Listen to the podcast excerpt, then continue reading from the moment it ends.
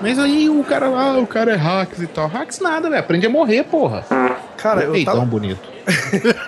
cara, eu tava jogando, se liga, eu tava jogando. Ah, mas vai ficar bonito na introdução do Guys, né? Eu tava brincando que vocês estão gravando isso. O Oliver já deve estar gravando. Que merda, viu? Eu, tava... Ai, cacete. eu falei, não, o cara, o cara deu uma, né, uma chacoalhada na cadeira, arrastou no piso e tal, mas não.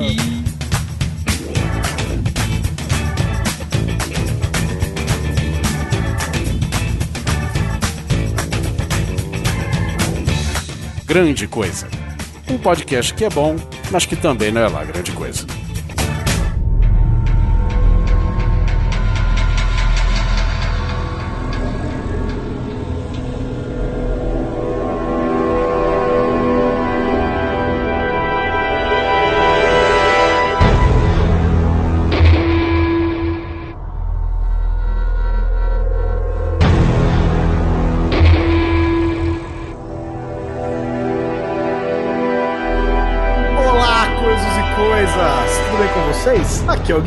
E para comemorar a volta do final de ano, eu sei que vocês pularam todas as ondas, vestiram as cores que vocês quiseram, mas agora nós vamos falar de mistério. Nessa mesa redonda feita de ossos e caveiras de cristal, estou com Oliver Pérez. Toda vez que a Kim arruma minhas coisas é um mistério pra achar depois. É, isso é verdade.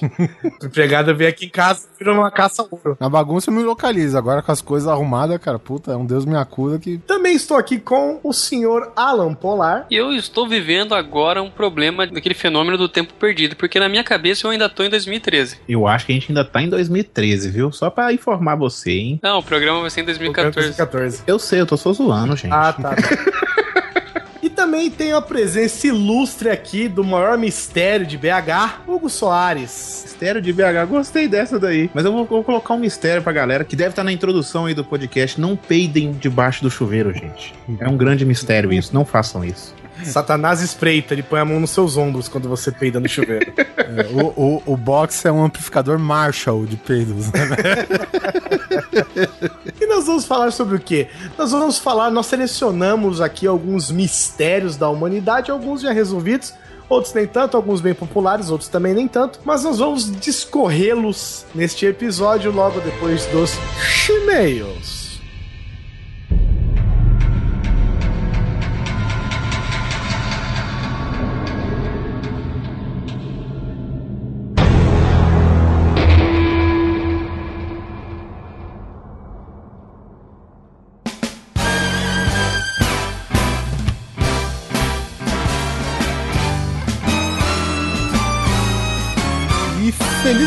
Guizão!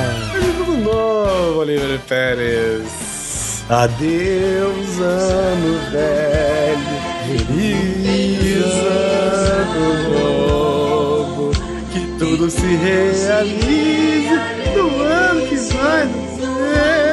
Muito Se as pessoas no pegar a gente cantar isso na rua, cara, vão internar a gente. Dois bêbados chegaram atrasados pra caralho em casa. Nossa, ficaram em coma até hoje. É, é isso aí, bom ouvinte, a você que está aqui nos acompanhando nessa leitura de e-mails e recados, o nosso feliz ano novo. Como prometemos, é, chegamos na segunda quinzena de janeiro com mais um cast fresquinho pra você. Fresquinho não, já tava engavetado desde o ano passado, mas foda-se. Não, fresquinho, vamos lá.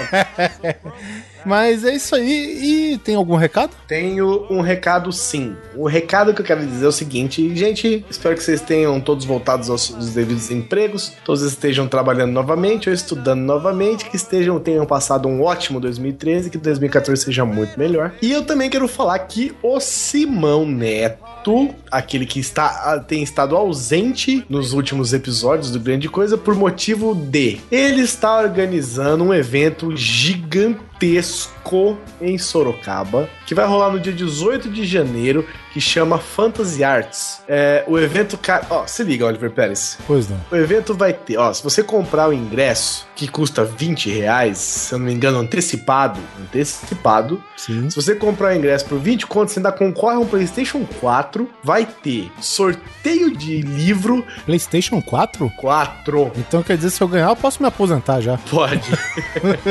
vai ter sorteio de livro, vai ter concurso de cosplay, vai ter apresentação de Kung Fu, apresentação de motoqueiro, vai ter stand de venda. Cara, é o maior.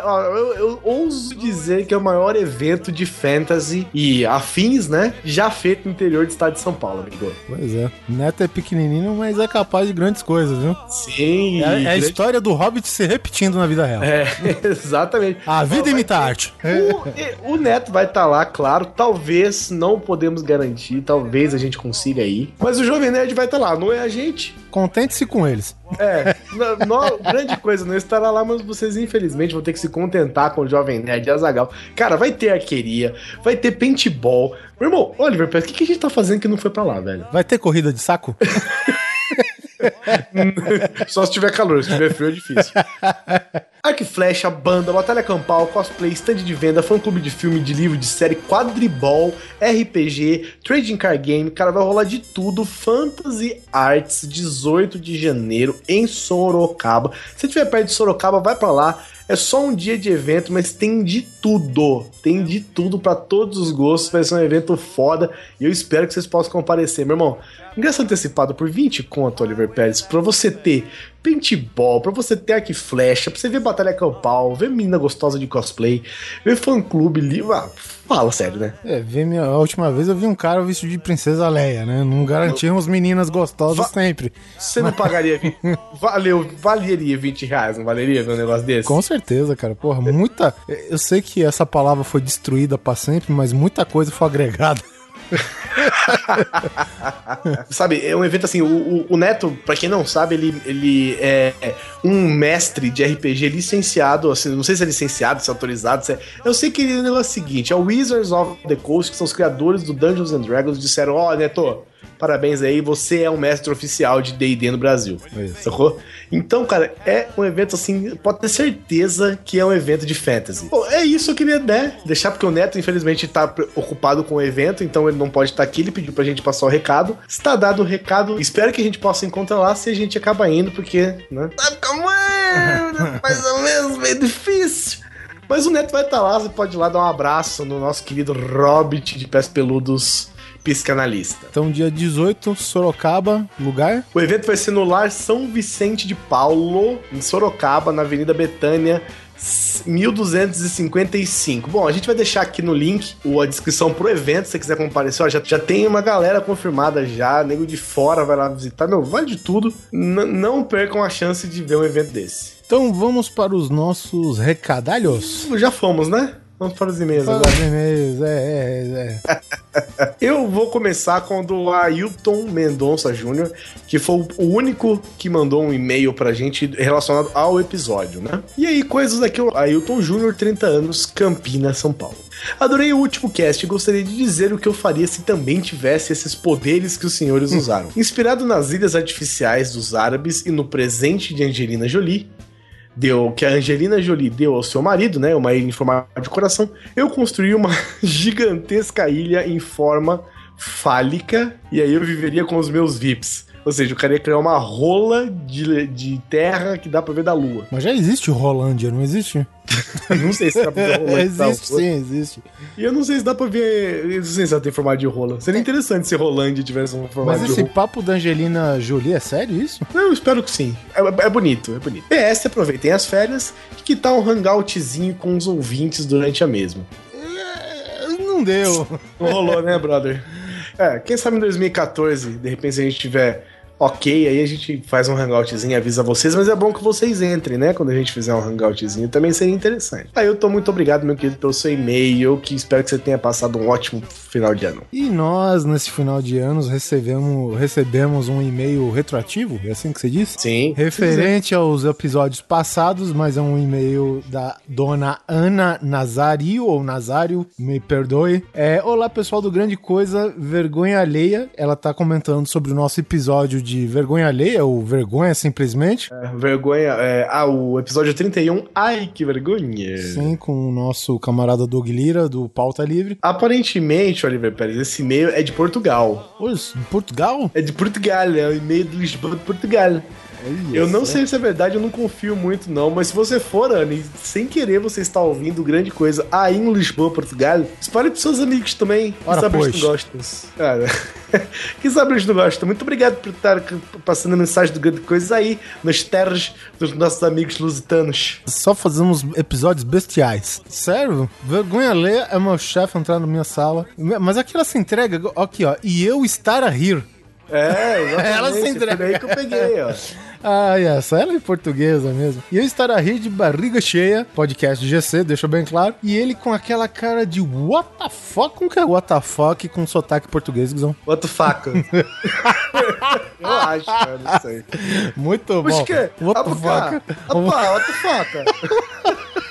What the fuck, pá? What the fuck? é, bestial foi essa, hein? Tenho que vos mandar uns exemplos de vergonha alheia aqui da Tuga. O que, que seria a da Tuga, né? Porque às vezes, né, tem algumas palavrinhas que não batem muito mais com o português É, BR. procurar o que é, acho que é do trabalho, eu acho. Tuga é uma expressão utilizada para designar os portugueses, a nossa ouvinte fazendo a gente pesquisar. Oh, Tuga. Tuga para vocês também aprenderem o que significa. É uma expressão utilizada para designar o português ou os portugueses, tal como acontece com os lusitanos, ainda que este último seja um termo erudito literário. Tuga é uma abreviatura de Portuga, que por sua vez é uma derivação regressiva do português com fontes registradas desde 1899.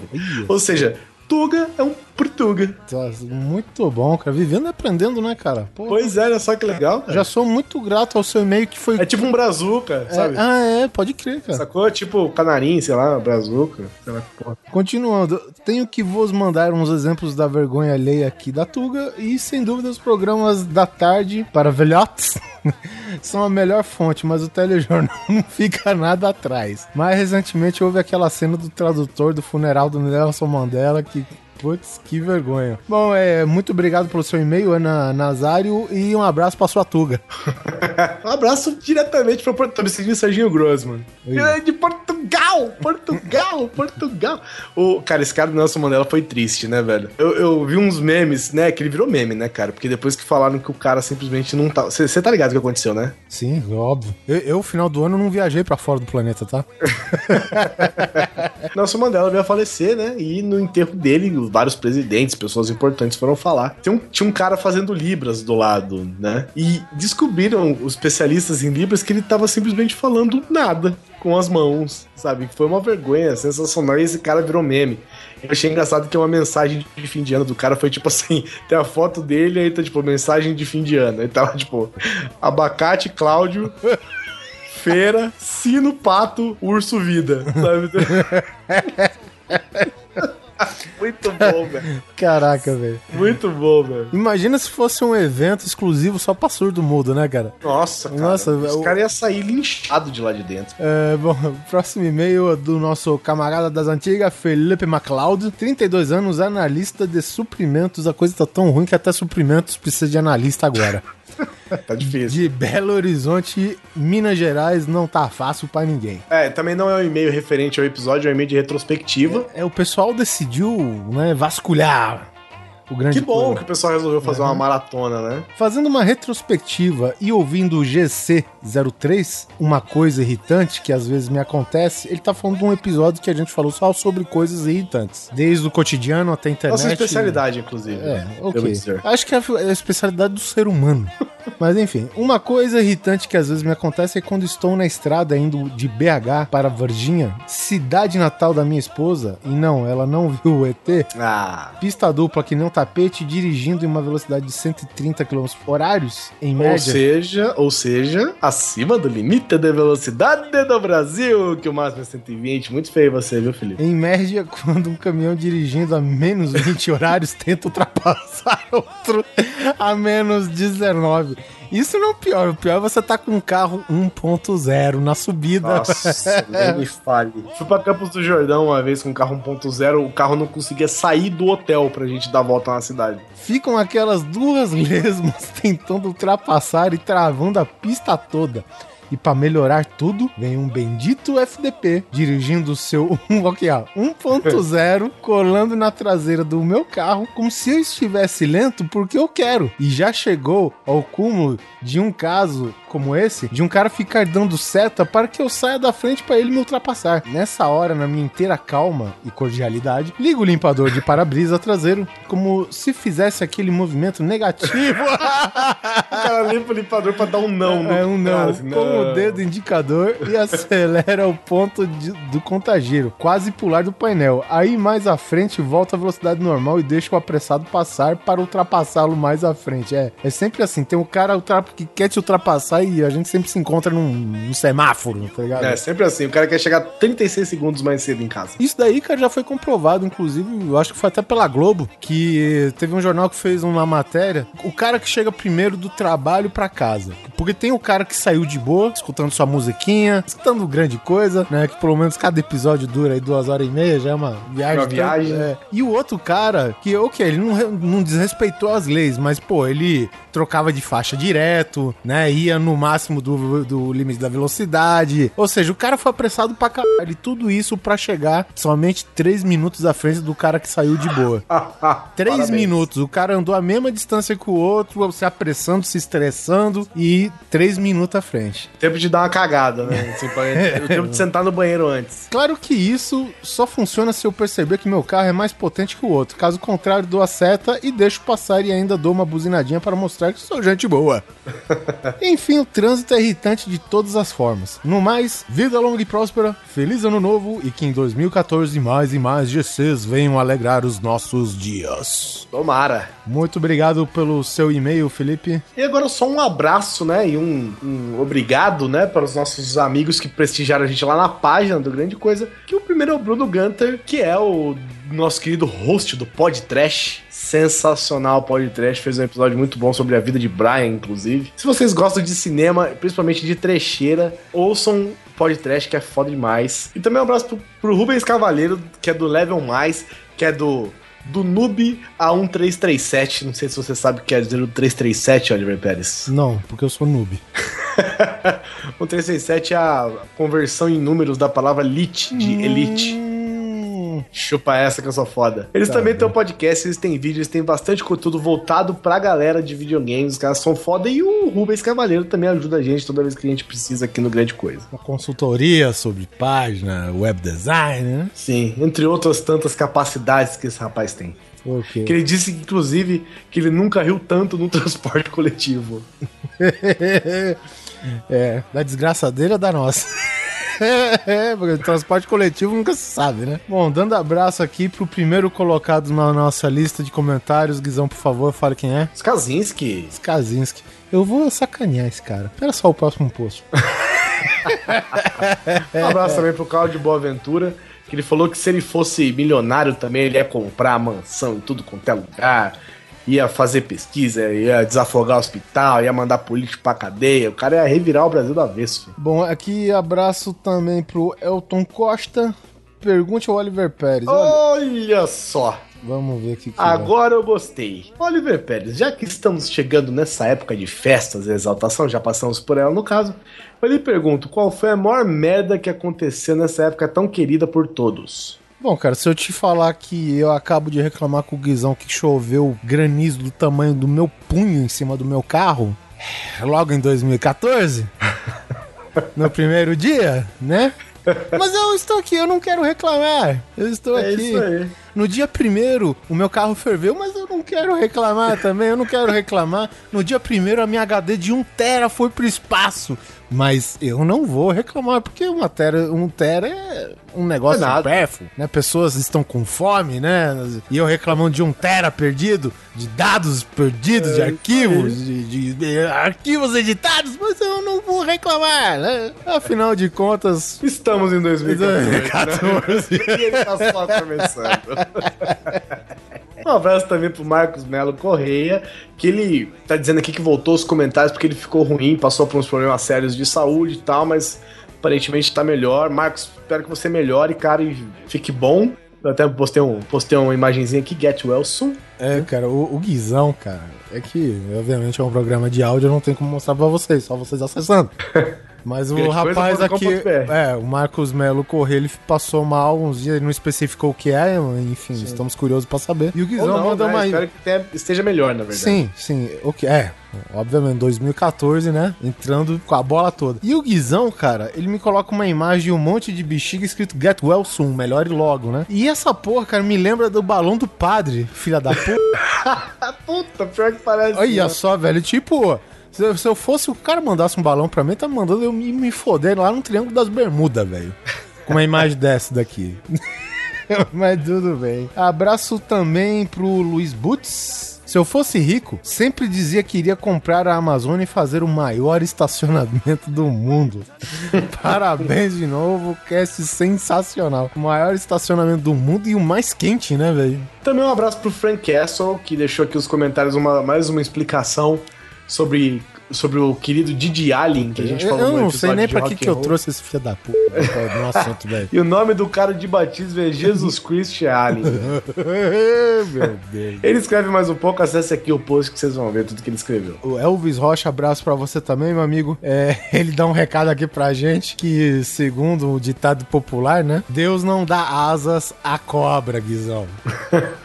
E ele falou também que ele sentiu falta da buzina nesse submarino que o bispo sugeriu. Isso aí é pra galera das antigas Sonar Drops, né? O episódio do submarino, que a gente falou que. o Sus, se não me engano, falou que o submarino buzinava pra fazer não sei o que lá. E um último abraço aqui para o nosso amigo Brother in Arms também, Vinícius Simões, que diz que o dinheiro não faz. que diz que o dinheiro não traz felicidade, mas dá pra encomendar. Dinheiro não traz felicidade, mas ajuda a gente a chorar em Paris, né? Exatamente, dinheiro não traz felicidade, dinheiro não compra felicidade, mas pobreza também não compra bosta nenhuma, né?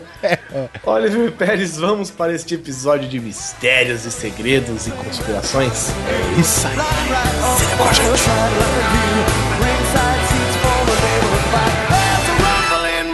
Eu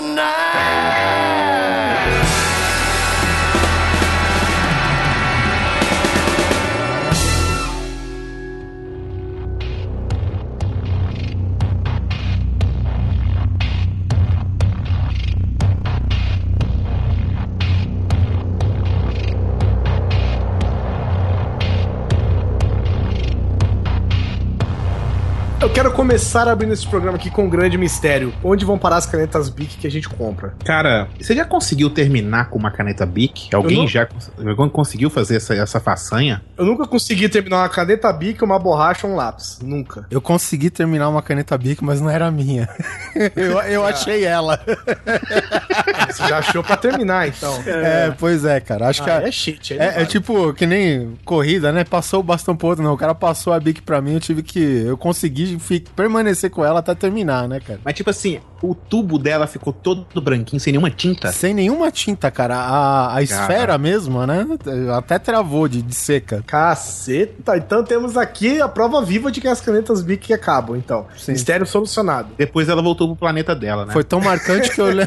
Foi tão marcante que eu lembro até a cor, era verde. caralho, velho. Verde, olha, ainda só verde. acabar com uma caneta Bic verde. Verde. É, quem, quem achou a aplicação pra uma caneta Bic verde, cara? É, mas uma caneta Bic verde ninguém rouba, entendeu? Então você usa até o final mesmo, velho. Agora pega uma azul pra você ver se acaba. Azul ou preta, né? A verde é daquela que é, tipo, da raça mais baixa. Então, tipo, o pessoal do planeta das canetas Bic manda elas aqui. E essa, essa aí pode ficar. Essas não fica averiguando o terreno e as outras voltam. A preta e a, a azul, entendeu? Ah, elas, A vêm, verde elas vêm pra morrer. É, elas vêm pra morrer, Ah, entendeu? pode ser. É, é tipo uma, uma probe perpétua, né? Não precisa. é, Deve ser Wi-Fi a parada, né? É, não ela só precisa- manda informação, entendeu? Ela morre aqui mesmo. Vamos, então agora partindo desse caso corriqueiro do nosso cotidiano, que todo mundo já passou, eu quero ir pra um antigão. Polar, você sugeriu aqui o monstro do Lago Ness. Não fui eu que sugeri essa bosta, não. Quem foi o mistério? Quem foi o Oliver Pérez, então, que sugeriu? É, cara, o, o monstro do Lago Ness, cara, não dá pra negar, né, velho? Desde criança que a gente ouve falar e, na verdade, desde outros séculos, né, que a gente ouve, ouve falar. Pelo menos já, já vai no terceiro que se fala dessa porra, né? É, que é justamente no Lago Ness, lá situado na Escócia, que é um lago que, na verdade, ele é fundo, né, e tem aquela característica que a água é muito turva, né? É, é escura, né? Escura, exatamente. Então, tipo, para você explorar visualmente aquele lago, porque é, é, é, tão comprido, estreito, né, que parece até um rio a parada, mas é um lago. E, e na verdade o pessoal sempre explorou com sonar, né, que é a única maneira mais viável, assim, para se encontrar alguma coisa, né, se realmente tiver existido. Então, seu sonar? Ó a coruja. Ah, a coruja. é que quando não tinha sonar, eles usavam coruja. Os caras mandaram o Chewbacca explorar a parada, velho. Que porra é essa? Bom, enfim, e dado essas características, né, sempre surgiu, é, eu acho que talvez a primeira, vamos colocar entre aspas, né, as grandes evidências, aquela foto de supostamente uma cabeça com o pescoço comprido para fora da água, que o pessoal, muita gente diz que aquilo já é comprovado como uma fraude, realmente não dá para saber bosta nenhuma daquela foto, né? O que eu vi, o que eu quero saber é o seguinte, a história do monstro do Lago Ness veio antes da foto do monstro do Lago Ness? Não, veio em virtude da foto, né, cara? Ninguém. A, a, não, assim... ela é anterior. Então, mas aí, é, antes disso é só, digamos assim, acho que testemunho ocular, né? Alguma coisa do tipo. Testemunho ocular que se dizem, né, testemunhas oculares do, do até então monstro, né, o criatura que é, vive lá no lago. Que, na verdade são testemunhas ao colar, né? é, com certeza. Na Escócia ainda, bicho. O cara tava lá de buenas com o saco gelando no lago. Tomando aquele uísque de 18 anos. De whisky, é aquele uísque que custa 2 mil reais aqui no Brasil. O cara faz o quintal de casa, espremendo, amacetando milho. Tomando um autêntico um autêntico uísque escocês, que lá é só uísque. É, lá é só uísque. O Guizão quase falou uva. É, pisando. Eu falei, eu falei, ele falou, foi pra. Não, pisando, pisando em quê, Guizão? É pra fazer uísque, velho. É. Pisando no, pisando no saco desses escocês. Tava lá, tomou uma mordida de peixe nos testículos e falou: Eita, tem um monstro aqui embaixo. Cara, esse negócio de monstro, assim, a única coisa que eu acredito dessas coisas mistérios da humanidade. Não é Inês é em, não, é em ET. Essa, ET é maneiro, sacou? Ah, ET, existe ET, ia ser mó maneiro. Mas monstro, assim, a Inês Brasil não é um mistério, né? Ela é, porque ela é homem ou mulher, aquela meta. O que, que aquilo é? É um, é um, é um ONI, objeto andador não identificado. Aquilo sim é um mistério. Ó, só, só pra esclarecer uma coisa, diz aqui que. Tem aqui que o primeiro relato cara, é, o relato do monstro vem de 521 depois de Cristo, velho. 521 e 597. Diz que tem um tal fulano lá de colombano que ele se mudou pra Escócia e, e na verdade ele foi até, tipo, como eles determinam uma pictografia, né, da parada. Ou seja, já vem logo, é, é tipo uma lenda que possivelmente só reforçou quando o dito cujo deu de tirar uma foto, de fazer um fake ou de realmente tirar o que era a realidade, não se sabe, né? É, por isso que eu ia falar, a foto é fake mesmo, né? Porque 500 depois de Cristo, né? Uma foto da onde, né? É foto de quem, né? É. Isso, olha, pictograma, é, pictograma. Isso, isso é um milagre concretizado. O cara tem, antes de ser inventada a câmera fotográfica, o cara tem uma foto, velho. Isso é um milagre. Chegaram a criar teorias, né, de que na verdade esse monstro do Lago Ness seria um, um remanescente de um elasmossauro, né? O Erasmo? O Erasmo, mas tá vivo ainda, Erasmossauro. pô, você... de quê, lá? Elasmossauro. Se, eu, se você clicar aqui na Wikipedia, uhum. Elasmossauro, você vai ver que a forma dele é muito parecida com o que o pessoal descreve o monstro do Lago Ness. Só que, é, eu não sei, acho que o lago lá é de água doce, né? É. E, mas só que o Elasmossauro, na verdade, é um, era um réptil de água salgada. Mas, assim, a forma corresponde muito ao que se falava que ele parecia. Isso, isso que você tá vendo, como que chama? Islamossauro? Elasmossauro. Tá, isso seria, vamos dizer, um sinônimo para plesiosauro? Isso, um plesiosauro. Tá. É, porque. Complexo aqui, isso aqui, hein, Guizão? É que o, o, na verdade, é uma ordem, né? O elasmossauro é um, é um réptil dessa ordem. Olha só, cara, e a gente falando que ia ter zoeira aqui. Não sei É isso que eu eu tô aqui pedindo já, viu, Guizão? Você me chamou pra zoar, você não me chamou pra falar sério, não. Isso é o Polar botando um pouco de cultura. O cara trabalha em biblioteca, né, Hugo? É, é foda, né, velho? Então, mas o, o que o Polar a- a disse, assim, é interessante porque é o seguinte: esse tal do plesiosauro, né, foi o que mais, eh, segundo a, a, a fisionomia, né, do. Fisionomia não, né? A descrição do, do monstro, né, bate muito mais com os fósseis desse plesiosauro. Que na Retrato verdade. falado, né, cara? É, pa- pa- Parece um, um. Como que chama? Aquele brachiosauro, né? Que é, que é aquele compridão, o pescoço comprido que andava na terra, né? O brontossauro. Só que em vez de ter patas, ele tem nadadeiras, né? Ah, tá. Sei aquele do pescoção que comia as, as folhinhas das árvores. Isso, Né? Jurassic Isso. Park. É, isso. Próprio. Exatamente. Só- Só que você imagina, numa escala menor, e em vez de ter patas, eles tinham, eles tinham uma nadadeira. Tipo o pato, né? É, mais ou menos. Tá, pô. O... Tem, uma, tem umas teorias doidas aqui, ó. O cara tá falando que, na verdade, se esse bicho fosse um dinossauro mesmo, ele seria o único que sobreviveu 63 milhões de anos, né? Você é bem velho pra um dinossauro, presumo. Então, é, na verdade, o plesiosauro não é um dinossauro. Ele é um réptil, mas não chega, ele não pertence à ordem dos Ah, dinossauros. mas 63 milhões de anos dá pra considerar um dinossaurinho, vai. Não, mas peraí, peraí. O, o, o que acontece é o seguinte: o bicho supostamente não duraria 63 milhões de anos, mas Cara, sim. você não vai sabe. Se ele mesmo? fosse. Não, velho. Se ele fosse parente do Niemeyer, dava. é, é, tá bom. E outra, ele não precisa ter durado 63 milhões. Pode ter sido uma linhagem. Uma linhagem. muito- É, Uma ter linhagem que durou 65 milhões de anos, velho. Sim. Cara, Que isso? O importante é que durou. Essa água era boa pra caralho. O negócio é fazer filho e criar lá. Foi a monogamia mais precisa do mundo inteiro, né, velho? Já registrado. Porque a gente nunca vê essas porra, então a gente supõe que tem pouco, pelo menos dois, né? Na verdade, na verdade, eram dois peixes normais, só que eles tiveram que se reproduzir entre parentes. Tipo, no final entre primos, viraram- né? É, no final eles viraram um dinossauro. você lembra do Roco, né, velho? É o seguinte, ó, o cara sugeriu que talvez pudesse ter. eh, A Nessie, né? Podia variar entre 10 a 20 animais. Até um regador. Não, de 10 a 20. Até o copo d'água mineral jogado no lago. Tem um outro cara aqui que fala que pode ser bolha de ar, pode ser a deformação do fundo do lago, que pode fazer com que as. Cara, é muita teoria louca. E no final das contas, em 2000, no dia 29 de maio de 2003, o governo da Escócia declarou que o monstro não existe.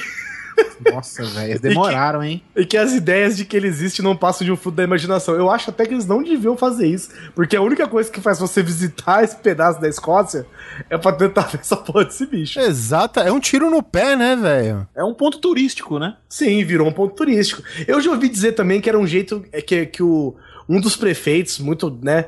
Na época, ouvi- ouviu essa história e reproduziu um bicho desse pra tirar uma foto, que é essa foto que a gente conhece aí. Que era um prefeito per- esperto. É, ao, ao contrário desse. Só vocês estão vendo essa porra dessa foto. Alguém pode me mandar? Cara, é a foto clássica, velho. Ah, eu não sei não. Eu não quero saber desse monstro, não, brother. Eu vejo foto de mulher pelada e ruivas. Deixa eu ver a foto. Esse daí ele tava nadando de costas, Hugo.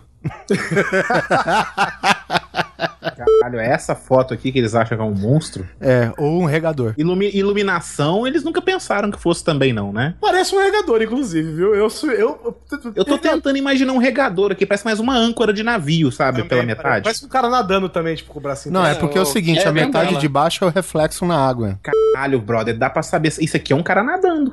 Bracinho pra cima ali, ó. Aí dá uma sombrinha na água. cara tava treinando pras Olimpíadas, velho. É, é um cara nadando, é um cara nadando. nadando. Ou você imagina que era o Kid Bengala sacaneando todo mundo, né, velho? Quer saber, ó? Vai nadar de escosta aqui. Eu vou nadar de escosta, eu vou assombrar essa porra toda. É, o, o pessoal é, fala que não existe uma porra toda, mas é, pelo que parece ficou comprovado que o lago ele tem uma abertura que dá pro oceano, né, cara? Então, meu, a probabilidade do, do bicho ir e voltar quando quiser, cara, se ele existir, Ah, né? ele vai voltar? Tipo a casa voltar pro mesmo lugar? Fala assim, ah, eu vou ali fazer uma visita no Lago Ness e vai ser isso mesmo. Vou assombrar a galera de novo. Ué, ué. É a Não, casa de mas- campo dele, velho. Tira férias lá. Você nunca ouviu falar de migração, velho? O- É, o cara tem a casa na praia e a casa no. Pô, você não ia curtir ter uma casa casa num lago na Escócia. Olha que maneiro. É, ia ser A, legal. ca- a Casa do Lago com a Sandra Bullock. Na Escócia. Mas aí, cara, olha só. A gente tava falando da, da suposta duração ou suposta longa procriação entre seres, né? Quando esses dias, cara, eu me deparo com uma reportagem. eh, Na verdade, eu vou passar o link pra vocês de um site bem meia sola, mas saiu em veículos grandes. Mas era uma notícia velha. Que a carcaça de uma criatura morta, parecendo-se exatamente com as características do plesiosauro, foi pescada no final dos anos 70 no Japão, cara. Então, Ah, mas é, é Japão, né, velho? Isso aí Cara, mas é- olha só. é porque Entendeu? é Godzilla. E a carcaça, é a carcaça. É um bicho que tava vivo até pouco tempo e ele tá todo podrão agora, entendeu? Não é nada fóssil, não é nada. É uma carcaça. É um, é um bicho morto, tá ligado? Vamos ver isso aqui. Caralho, parece um kaiju, velho. Vixe, essas horas é tensa, hein? Entendeu? Olha. e tá aqui, ó. Foi. Cadê Jaeger? Foi. Ah, isso pra mim é um monte de lixo só. Não, tem. Os caras pensam. Os caras pescaram um monte de lixo. só isso. Os caras pescaram um monte de cosplay, velho. Que o cara jogou no mar num saco. Isso aí era resto da produção do Godzilla, velho. Aqui, cara, eles assim, eles repro- tem uns bichos reproduzidos aqui e tal, umas fotinhas bacanas. Se existisse esses bichos, ia ser legal mesmo. Mas o que eles pescaram é lixo, cara. Não, não é lixo, não, cara. Tá aparecendo até os ossos aqui, cara. É... Você vê que as nadadeiras tem inteira ainda, cara. Fizeram até selo, né, no Japão, né? Cara, peraí. Oliver, você tá conseguindo enxergar coisa demais nessa foto, velho. Não, Não, é, cara. é que tem os ossos. várias fotos, não tem só essa que você tá vendo. Só coloca aí Plesiosauro 1970, Japão, sei lá. Ô, os caras tão demais, velho. Então, então, eu sei. Fizeram, o pessoal do Japão fez até um selo com o- os ossos do bicho aqui, né? Eu não sei como é que não fizeram um desenho animado do bicho, porque no Japão qualquer coisa vira anime, né? É. A cara, pra na boa, eu não tô vendo osso nenhum nessa porra de foto. Isso é monte de lixo mesmo. Olha aqui, velho. De onde Ela tem essa pescou- vendo osso aqui? O cara pescou uma mangueira dentro d'água. Isso aí é aqueles cara que vai pescar, aí deixa a rede lá e vai juntando um monte de entulho, aí o outro vai pesca a rede do outro, sabe? Foi isso aí, ó. Mas se você, assim, for muito viajar muito na batatinha, você fala assim, aqui é a cabeça do bicho, aqui é as nadadeiras e tal, mas pra Assim, mim é lixo. Eu não confio muito no Japão, assim, em questão de monstro. Que a gente sabe que eles têm uma cultura de monstro. Agora, se fosse na Rússia, de repente, vai falar. pô, Aí sim uma parada pra acreditar, é, hein? Essa porra na Rússia. Mas aí na Rússia o cara Rússia pescou essa porra na vara, né, velho? Não, na mas- varinha. Encontrou no bar, né, velho? É, Ele cara. deu- tava no bar. Pulou dentro d'água e buscou ele, né? As histórias dos Cara, caras é tava- sempre assim, cara. O cara tava num bar na Sibéria lá, entrou, tinha um desses sentado no canto tomando uma vodka.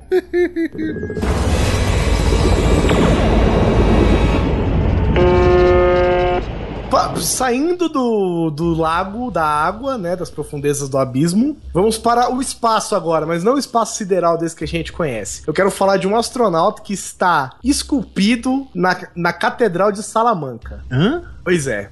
Uma igreja começou a ser construída em 1513, mas só terminou em 1733. Naquela época tava tipo demora hoje os prédios públicos pra ficar pronto, sabe? 1513, 1733. E ela foi construída, feita à mão, né? Lógico e tal. No entanto, no meio das imagens que estão esculpidas da, na igreja, tem um astronauta, cara. Como assim, velho? Cadê isso? E um astronauta soviético ainda. Pô, a gente já sabe que você. Tá, tá escrito até Yuri Gagarin no, ma- no macacão do astronauta. Porque, cara, onde que um, um astronauta tá segurando uma foice? Só faltou um martelo, cara. Mas não, será que ele tá seguro? não, pra mim não parece uma foice, não, cara. É, ele tá segurando. Assim, a de primeiro segurança. momento parece uma foice, realmente, mas depois parece um tubo, sei lá. Não, isso aqui parece mais aqueles mergulhadores, cara, sabe? De antigamente, que usava essas coisas malucas. Ah, agora tá falando? explicado ter aparecido na capela aí, né, agora. Não, não tá explicado, mas parece um mergulhador, sacou? É, parece também, mas eu acho que o capacete diz muito que é um astronauta, né? Pelo formato do capacete. Não, e, e não é tipo, sabe, aqu- aquelas runas, aquela- aquelas pictografias que o pessoal fala na, na parede. Que, tipo, às vezes o cara faz um, um bicho num capacete meio tosco e tal, né? E dá a entender, de repente, se o cara viajar um pouco na imaginação, que seria um astronauta. Não, cara. Aqui o cara tem até o painel, cara, do frontal no macacão, cara, com os tubos saindo pra Tá, trás da roupa. Essa, cara. essa foto, você sabe, cê- isso aí é verdade, porque ela parece bem montagem, tá? Olha no pé direito dele. Ah, verdade, verdade. Parece muito montagem, no pé esquerdo também você vê que é muito montagem essa foto, olha pra você ver. Deixa eu me ver aqui. É. É, no pé onde tem as. perto do joelho direito e perto do pé esquerdo lá, assim, na ponta do, do- da botina. Ela parece muito montagem. Não, mas não é não, tem mesmo. Sério? Tem no e-farsas, cara. Tem? Caralho, velho. Parece muito montagem essa foto. Tem no Farsas? Tem. Ah, Foto real, história falsa. Mas ele foi esculpido em 93. ah, então, é o que tem a sugestão aqui, ó. Porque aqui, ó, aqui é outra foto dele, ó. Aqui tá mais real. Que sacanagem, velho. Então, Pauta foi pro caralho, é isso. Não, que era um mistério. Infelizmente foi desmentido no meio do cast.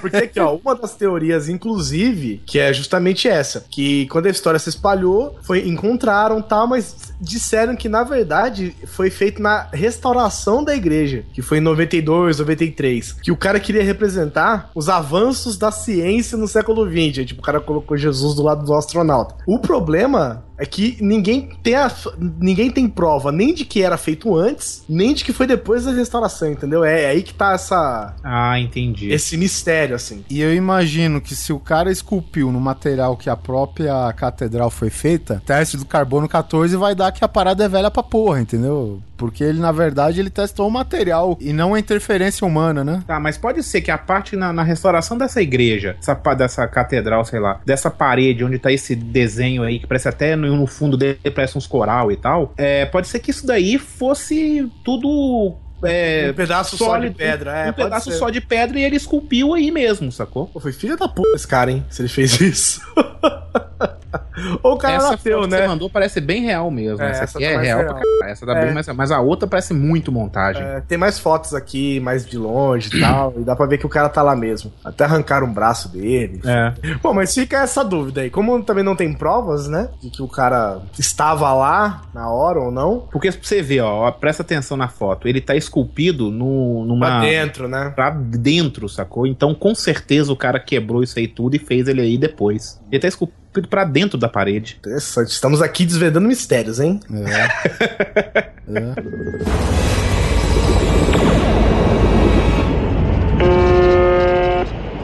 O próximo grande mistério, e grande mesmo, grande em escala, inclusive, é as linhas de Nazcas, né? Que são considerados geóglifos, né? Desenhos no, no chão e na terra, né? No relevo, enfim. Que são linhas traçadas aí no deserto peruviano, né? E foram feitos pelo povo da tribo Nazca. E que supostamente, pelo que o pessoal, que os antropólogos, né? Dizem que surgiu em torno de 200, entre 200 e 600 antes de Cristo. Só que assim, a, a grande descoberta, na verdade, se aconteceu quando se estava sobrevoando a área. É, porque é foda você pensar É. um negócio desse no chão, né, velho? Como é que você vê uma aranha gigante no chão? Uma coisa é você fazer numa dimensão que tá dentro do seu campo visual, né? Outra coisa, cara, é você fazer num terreno totalmente irregular, velho. Sabe? Com, com colinas descidas, é, aquelas bacias, né? É, natural e tal. E, e assim, e de longe, cara, o cara perceber que é um desenho de um macaco, velho. Sabe? Assim, é um macaco pra quem nunca viu um macaco antes, né? Ah, cara, mas porra, velho. Tu, tu imagina com toda essa dificuldade que a gente tá falando aqui, cara. Porque pra mim, assim, só pode ser um macaco, cara. Não pode ser outra coisa, né? E a gente tem outras, eh, falando no, no astronauta, né? Que a gente acabou de falar, a gente tem outra figura bem famosa de Nazca, que é uma criatura, né? Com uma cabeçona e olhos redondos, né? Isso já tá todo aquele remete todo aquele mistério, né, do, do eram os deuses astronautas, né, e coisas do tipo. Até outros pictogramas, né, com a forma até... Tem um aqui que é a forma de um aeroporto, velho. Sinceramente, eu acho que até o aeroporto de Brasília vai ficar igual depois da reforma, Tem a cara. forma de aeroporto, é foda. Neymar desenhou isso aí. Ou isso daqui seria, tipo, de onde veio as corridas de NASCAR, né? É só um circuito que antes, antes não era oval. Caralho, você imagina os caras de tipo de carrinho de mão, velho, Charrete, né?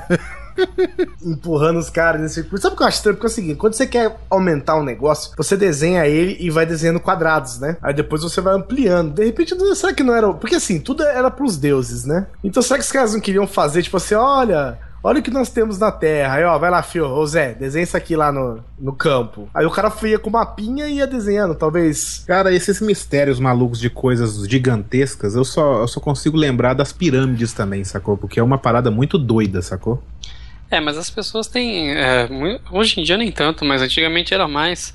essa mania de, de dizer, né, que os humanos não eram capazes de fazer isso. E, e quando tá provado que eles tinham sim uma matemática, uma espécie de engenharia até que avançada, se você fosse considerar o, o estágio que estava a humanidade. É, tem, tem coisas que a gente usa na matemática hoje, por exemplo, que é de milênios, né, velho? Exatamente. Então eu acho que dá para fazer sim, cara. Tanto que assim, os desenhos que são vistos de cima são muito parecidos com o que você vê em qualquer lugar, né? Que se você vai ver em pirâmides e coisas assim desse povo, Sabe é muito que, parecido. Sabe o que eu acho? Eu acho que isso aí, na verdade, era um artista incompreendido que vivia em Nazca, tá ligado? O cara devia fazer umas esculturas pequenas, nego pisava em cima, cagava. Ah, isso é uma merda e tal. Não, eu falo que ele fez uma grande e o pessoal continuou pisando em cima, né? Não adianta é, nada. Mas aí não muda, né? Não muda tanto. O cara falou: quer saber? Eu vou fazer isso aqui, que vocês vão ver. A, todo, o mundo todo vai ver essa bosta aqui que, vocês, que eu vou desenhar. Aí o cara desenhou uma aranha, desenhou um cachorro reto desenhou um pássaro muito louco. O aeroporto de Brasília. O aeroporto de Brasília, um Teletubby. Desenhou tudo que ele quis, cara. Aí falou que, aí ó, fiz umas pinturas loucas. Cadê? Ah, vocês não vão ver, filho. Ou o Paul Bunyan tava de férias e tava zoeiro, né, velho? Cara, assim, ó, olha, pra, a pessoa fazer uma escultura dessa nessa época, do, da, da grandiosidade que é, é o que o Guizão falou, o Guizão falou, desenhar quadrados para ir aumentando a parada. Cara, o cara tem que ser muito ninja. Sacou? É tipo aqueles coisa que desenha em campo que fala, ah, nave espacial, ZT pousar aqui, uma questão gigante. Você só consegue ver o desenho se tá certo de cima, sacou? Sim, sim. É impossível, cara. Nada, ele fez com giz antes. E outra coisa, tá provado que a pirâmide não é nenhum mistério, viu, Hugo? É só começar a construir de cima e tudo bem. Muito bom. isso começou a conseguir.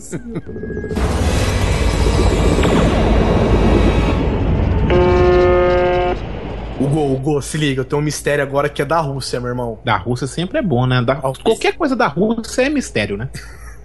Não para eles. É. Ou são também, sei lá, os russos não gostam de conversar. São os domos misteriosos enterrados no Vale da Morte, na Sibéria. Sibéria.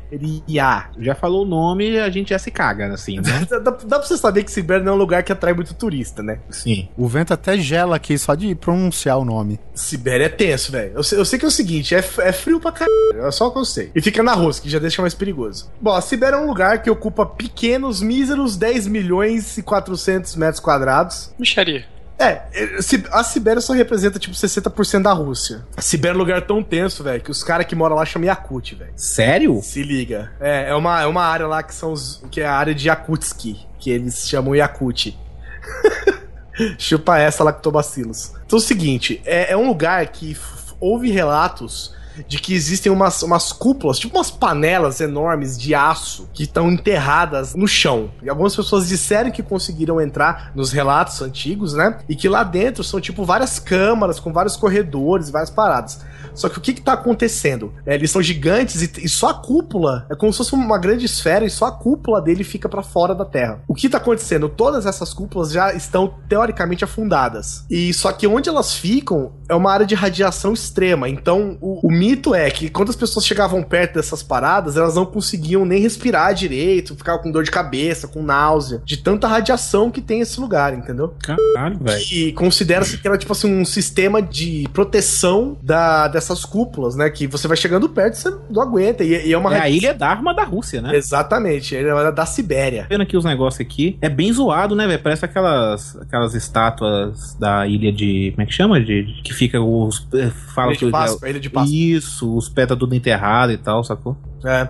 Aí teve uma expedição. Ó, ó o nome do cara, velho. O cara chama Mikhail Korek. E o cara é de Vladivostok. Cara, os nomes russos sempre são maneiros, né? Excelente, velho. Cheio de casa. Ele sempre, ele sempre jogava com dois dados de defesa, né?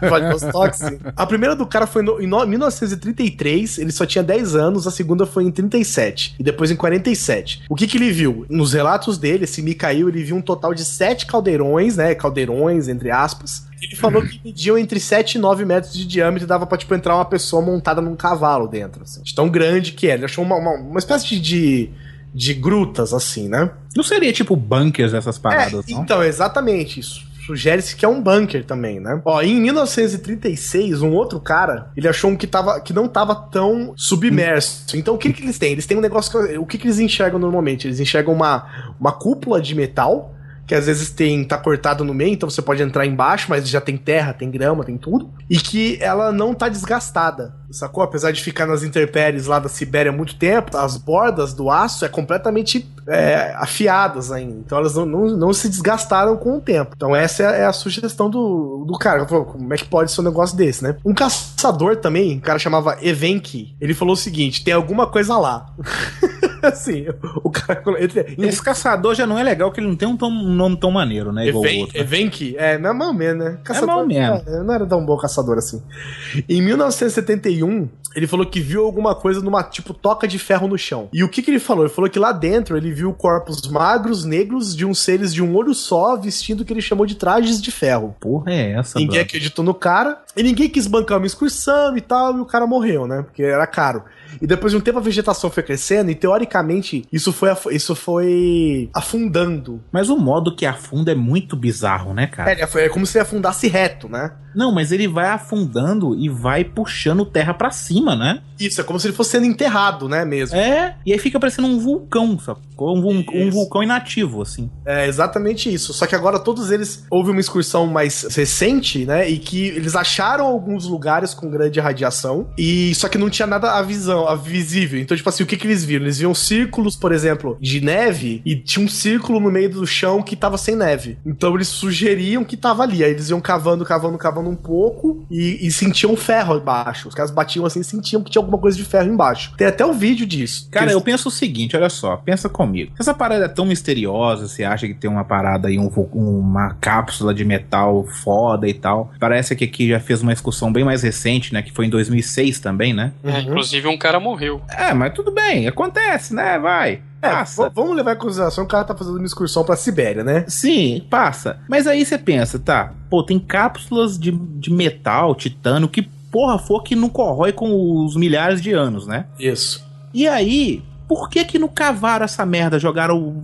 Fizeram um. Pegaram um monte de trator do capeta e escravaram essa porra toda pra ver se tem mesmo. Então, aí o que eu digo para você é o seguinte: que o, o que aconteceu é. Por que, que ninguém consegue? Por causa da radiação. Mas aqui tá falando que a excursão de 2006 foi bem sucedida. Não, foi bem sucedida em, ach em achar que tinha coisa lá, entendeu? Ah, Vocês mas eles... então não foi bem sucedida, pô. É, eles acharam. Acho que não, se bem sucedida, você tá lá, tirar não, foto, passar. Quando você fala bem sucedida em russo, é que a parada conseguiu matar um cara. Então, foi bem sucedida.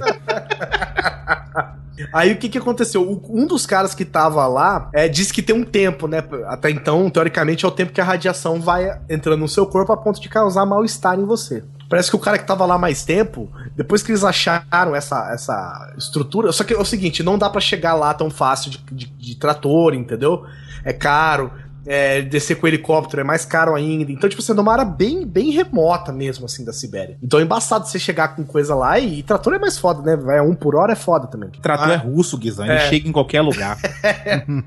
e o que, que aconteceu? Um dos caras, por exemplo, que tava lá mais tempo, no meio da excursão, assim, velho, de boa, tipo, o cara dormiu, acordou cego, velho. Caralho. Mas a radiação não se passa com um, um, determinado tempo do local? Então, pois era, depois de alguns dias, que é o dia exatamente que você consegue, tipo, chegar até os locais locais, entendeu? Tá. Então, Mas aí, tipo, será que escavando esse negócio, esse negócio de metal libera radiação? Então, diz que a área onde ele tá é bem radioativa. Ah, tá. Pô, é maneiro essa, essa, essa coisa é bem maneira, viu, velho? É, maneiríssimo. Tem umas áreas que ficam dentro das montanhas.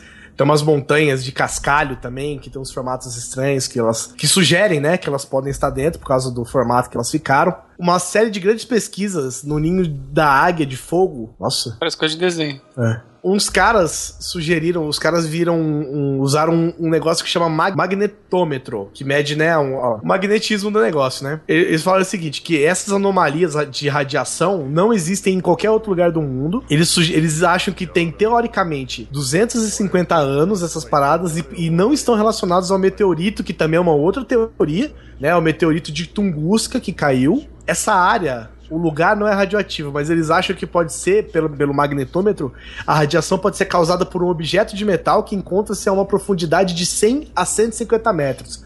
Pô, você cavar 150 metros é foda, hein, bicho? É, não, cara, assim, eu. Pra uma pessoa é foda, mas pra uma expedição que quer achar um bagulho, não é não, cara. Chama o Harry Stamper. Eu voei nessa daí. eu também. Armagedon, porra. Ah, tá. ah, cara, mas veja bem, imagina se os caras não querem que você descubra, é aí, é aí que o cara da sua expedição começa a ficar doente. Ele vai lá e coloca com um cabo de guarda-chuva no c... cara, o cara começa a ficar ruim. Guarda-chuva envenenado. Então, mas aí o que eu vejo é o seguinte: o que eu ouvi, né, sobre que é muito difícil de chegar lá, gasta muita grana e ninguém tá, tá disposto a pagar essa grana pra, pra, pra ver isso, entendeu? N- Ninguém tá disposto a pagar pra morrer, você quer dizer? né? Exatamente.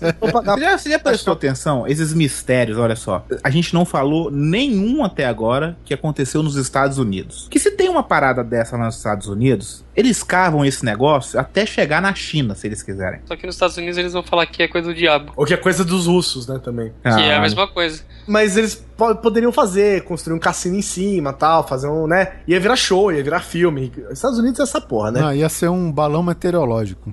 Ah, verdade. Grande balão meteorológico que ia parar na área 51 sem querer. É. E eles. Tem umas teorias que é o seguinte, assim. Isso aqui é, um- é uma teoria muito alienígena, né? De que isso podia ser tipo um sistema de proteção da Terra, sabe? Tipo, é, que eles poderiam afastar. A magnetoridade, eles poderiam afastar certos meteoritos.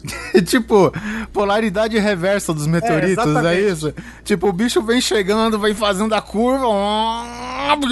Uh, cara. Tipo um imã batendo no outro, entendeu? Sabe o que, que me impressiona nesse site que você mandou o link? É. Não é nem a matéria, as fotos que tem. Esse site é tão zoado que tem nevinhas de Natal caindo né, na página aqui, É. velho. Agora que eu vi, cara. Olha só, olha lá, nevinha. Mas são Ô, radiativas. é, tipo, eu fico imaginando se o final de Lost não quis imitar alguma coisa do tipo, né, velho? Porque no final das contas os caras entram numa porra de uma gruta que, sabe, fica vazando as paradas magnéticas e no final o cara tira uma rolha gigante uma- e, e dá merda. Cara, velho, né, você me fez lembrar dessa merda da rolha, brother. A rolha da vida. que merda, viu? O cara tapa a rolha do mundo em Lost. Eu não acredito que eu chorei naquela merda de episódio. Depois eu fui ver que bosta que fizeram com a minha cara. série foda. Puta merda, o cara chorou, velho. É um dos grandes mistérios. O Hugo chorou no final de Lost. Imagine isso. Mas o, o- ele é conhecido como Vale da Morte, até porque, né? Na Sibéria, qualquer lugar é da morte lá, você sabe, né? Principalmente no inverno. E justamente por causa dessa radiação, que vai cegando o cara, vai deixando o cara, sei lá, os rins param de funcionar. Vai saindo pus pelo ouvido. Ai, né? até a hora que ele morre. Tipo, dá o efeito a arca da aliança em você, né, velho? Exatamente, você vai derretendo. De fora pra dentro.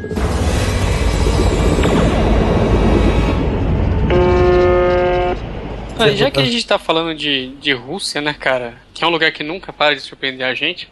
Tem a questão daquela rádio, o VB76, né, cara? Uma rádio russa que ela só transmite número. Então, é, quem não, não conhece, né? A UVB é uma estação de rádio de ondas curtas, né? Que funciona numa frequência lá que eu não lembro agora qual que é. Vocês podem ver depois no, no link da matéria. 4.625 kHz. A rádio do momento. Rádio, rádio. Que merda, velho. Vocês já viram rádio FM? Vocês já. Né, vocês, É faz um tempo isso que eu aí escuto mesmo. rádio. Mas eu acho engraçado de rádio FM que é assim, ó. O cara fala tipo, você está na rádio, rádio, rádio, uh, rádio, oh my god, Radio, radio, radio, rádio, radio. rádio, rádio 96. Show, show, show, show, show, show, show, show de Guilherme Santiago. É muito doido. Aqui Você você mostrar que eles sabem fazer efeitos. é muito doido, velho. Os caras ficam. Tem até um vídeo do Family Guy que o cara vai perguntar um negócio pros caras da rádio, os caras ficam meia hora só pondo vinheta só, velho. E ela ficou conhecida entre os ouvintes, né, de rádio como é, The Buzzer. E a questão é que ele fala que simplesmente, é, é, pô, vai lá olhar, né, a rádio, só que chega lá a instalação toda abandonada, toda a coisa é toda misteriosa, você não, é, tem coisa que tem, tem um cachorro lá, ninguém sabe quem que alimenta aquele cachorro, que fica observando.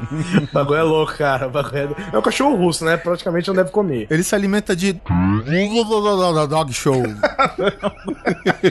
Cara, mas aí assim, teve, aí, teve essa vai- vez em 2010 que de repente alterou, os caras começaram a falar, ele- eles começaram a falar uma- umas palavras estranhas e de repente voltou de novo a mesma coisa, entendeu? É, os caras falavam, tipo, carro preto. aí voltava o barulho. Aí de repente parava um pouco, urso amarelo. E continuava, sabe? Esses, esses tons, esses barulhos. É, teve uma vez que tipo, o cara chegou, parou, é, tava aquela sequência, de repente parou, entrou uma voz e começou. Mikhail, Dmitri, Zênia, Boris.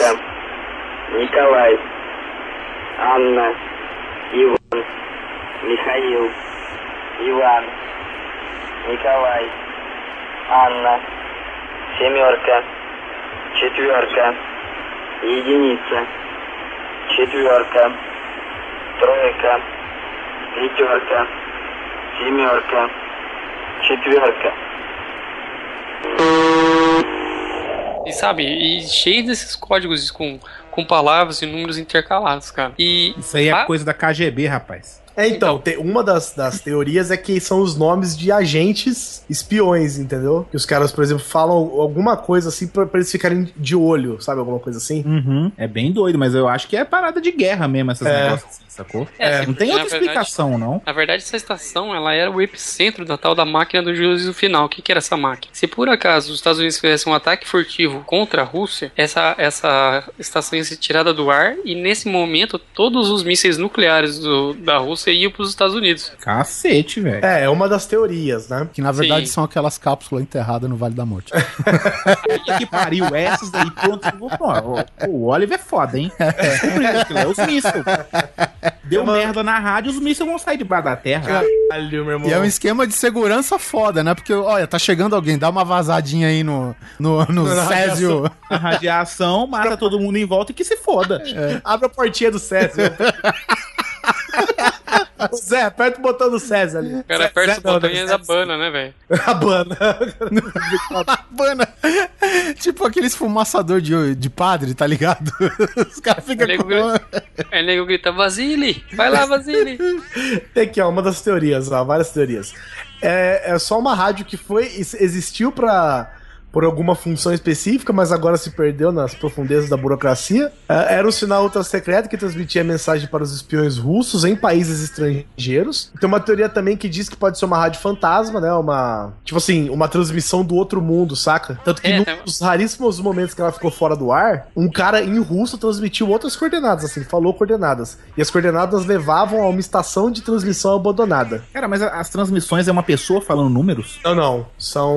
Uma É gravação. Código Morse? É, mas são, é tudo gravado, né? As- é, ainda dizem que, assim, na verdade, agora atualmente, é- essa- esses sinais são transmitidos de uns dois ou três lugares diferentes.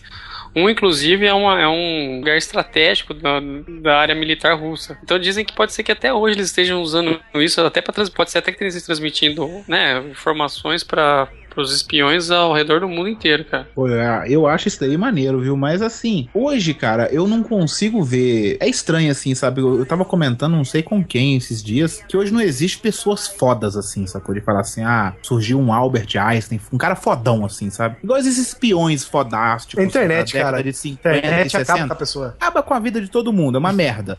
e aí, tipo, hoje eu não acredito muito nessas paradas de espionagens fodásticas, assim, sabe? Eu não, eu sei lá, eu acho que é só uma rádio de um cara maluco, uma, uma pessoa maluca e vai passando de geração pra geração, sabe? É, tem outra coisa também, Hugo. A gente, cara, tá na era, velho, de que qualquer coisa assim suspeita, o, o nego tem uma filmadora no celular, né, velho? É, cara, filma essa merda, entendeu? É, então. Então, assim, eu, eu acho que pode ser, assim, desmentido tanto porque é fake, ou pode ser que os caras tá mais, assim, cabreiro, né, com, com a realidade da tecnologia de hoje, né, pra, Pra transmitir dados, Pra né? transmitir, porra. Porque, porra, eu tinha como, como uma prova, sabe? Quanto mais um vídeo dos começo dos anos 90, sabe? De, por exemplo, um, um objeto brilhante fazer um desses círculos na colheita aí, cara. E depois de 10 anos eu vim saber que era um porra de um troll que tinha habilidade de editar a porra de um vídeo há 20 anos atrás, sabe? Uhum. Então, tipo, a internet também, ela funciona não só pra desmentir, mas como pra conter a informação também, né? O pessoal tá mais. tá, tá segurando mais a informação do que antes, né, cara? É, e pra, e pra você ver que, que tem várias co- coisas que se, que se misturam, né? Um, um, um funcionário investigador, ele diz o seguinte, que ele, ele, era, ele investigava, o cara é especialista em investigar os bloqueios soviéticos das estações ocidentais de rádio. O cara falou que o propósito da, da campainha, né, da, da transmissão, é transmitir ordem codificada para unidades militares na Rússia, e não para espiões, no caso. Um outro cara já fala que, na verdade, ó, esse cara é um otimista. Esse cara é um engenheiro de produção. O cara fala o seguinte, que na verdade isso era só um ruído rosa, tá ligado? Que Ruído rosa, como assim? é, é, é um som desenvolvido para calibrar aparelhos de áudio. Tem o ruído branco, o ruído marrom, tem o Isso, ruído tem rosa. vários ruídos e esse é o ruído rosa. Então, tipo assim, Eles usavam essa rádio pra soltar esse áudio pra calibrar outras estações de rádio, sacou? Entendi. Só uma coisa pros ouvintes que vão ouvir a rádio falando números, né? É, a única coisa que você pode aprender é os números em russo, né? Cara, mas isso é tão estranho porque, que nem o Guizão falou, pareceu um nevoeiro e eles tiveram que evacuar todo aquele lugar em 90 minutos. Aí depois, não que o lugar, o lugar tenha sumido, mas eles tiraram tudo, Aí quando voltaram, tava tudo fora do lugar. Ah, Peraí, teve o nevoeiro, aí eles evacuaram a rádio? Como assim? Sim, tinha, tinha um pessoal lá por perto. Tinha uma vila, porque ali era uma vila. Ah, Também. entendi, entendi. Os caras, os caras em 90 minutos evacuaram tudo por ali. Aí quando voltaram, cara, tipo, já tava tudo revirado e em vários lugares tava inundado com água gelada. É, coisas Ah, empilhadas, tá ligado? Isso é coisa de, de exército maluco mesmo, essas, esses povo russo doido. Como assim você evacuar uma cidade que no meio do, do mundo, que não tem nada a ver com porra nenhuma, né? E eles evacuar uma cidade em 90 minutos? É, e porque teoricamente, né, eu aqui tô chutando. Se você tá vindo um nevoeiro, porque se tá vindo um nevoeiro aqui em Brasília, por exemplo, foda-se. Todo dia de madruga tem uma, uma neblina aqui perto de casa. Agora, se tá vindo um nevoeiro russo, aí o cara Russo, né? vem chegando o nevoeiro, o cara fala, meu irmão, temos que, temos que esvaziar essa cidade de 90 minutos, é porque o nego já tava esperando coisa. Nevorelovski. Nevorovski, que é em russo. O maior mistério que disse que o Falar me, me falou, cara. Onde que os caras conseguiram água gelada pra jogar na casa dos outros na Sibéria? Não, na verdade eles inundaram. Ah, bom. Não, é que você falou, não, água gelada, como se fosse um, um detalhe que na Sibéria, né, velho? Porra. Cara, mas do jeito que vocês estão falando não é não, cara. A Sibéria tem uma parte continental e a parte que é a... a É, tem a digamos, parte a- bruta, é, claro. Ah, ti- É a tipo, lá é tipo uma Califórnia. Isso, tem a parte que o, tem a parte normal e tem a parte que o, que o Hitler resolveu invadir. Adivinha qual que foi que deu merda. Então, e tem até uma foto na expedição desse bunker aí, com fotos dentro, com coisas penduradas. Você vê que é uma instalação bem soviética mesmo, né? Com portas de ferro gigantes, com os equipamentos velhos, os negócios todo. E até agora, é, essa rádio continua no ar, né? Mas teoricamente em posições diferentes. E ela, É. às, vezes, e ela às vezes funciona, às vezes não. Então, os aficionados estão procurando sobre ele. Até agora não se sabe exatamente qual é a função dessa base. Só quem vai saber mesmo é o, o exército russo, né, cara? Porque Os diz que o pessoal aficionados tenta não, né? Os triangular, malucos, não né? consegue. Tem gente que ouve isso 24 horas por dia, cara. Tem, Não, tem é gente. nego maluco, ué. Sim, e você vê, e esses caras costumam resolver as paradas, né? Maluco não, russo. Ah, russo maluco. Uma coisa exclui a outra, o, um pleonasmo. Uma coisa exclui a outra. E aí, você encontrou. Tô perto da rádio? Ih, tá frio, tá frio. Caralho, velho. ver, tem as manhas, filho. Ai, ai.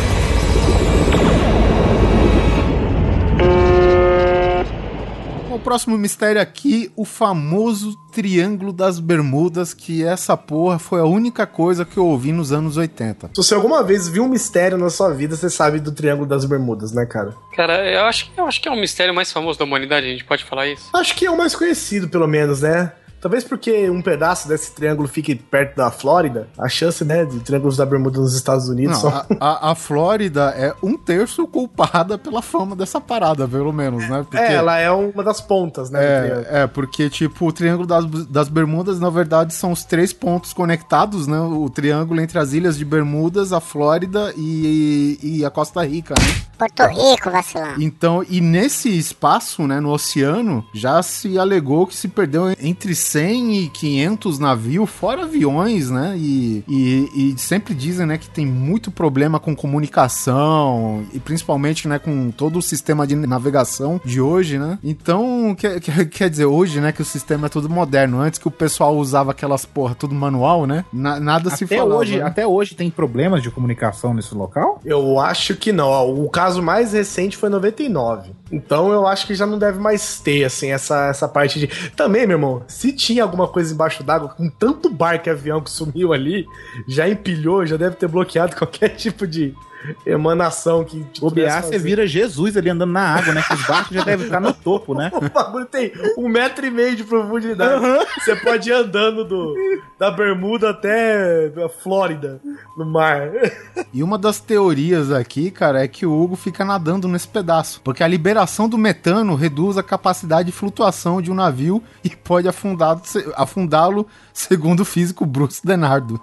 Isso, é, isso, isso acontece mesmo. É que daí quando você tem aquelas bolhas bolhas de água, de ar dentro da água, que você quebra a tensão da água e diminui a densidade dela. É, então, é, tem- falando em bolha, né? Tem é, realmente, quando passa pra cima da superfície da água, né? Se existe, é, principalmente naquela época, tudo motores, grandes motores a combustão, hoje também, né? A primeira coisa que se acha quando tem um navio, cara, é, sabe, motores movidos ou a vapor, ou a explosão, seja lá o que for, né? O mais fácil de acontecer é uma explosão, cara. Mas, esses, mas esses- essas bolhas, elas liberam gases pra ter explosão? Você que me diga como que é o. Se for de metano, né, cara, é possível, né?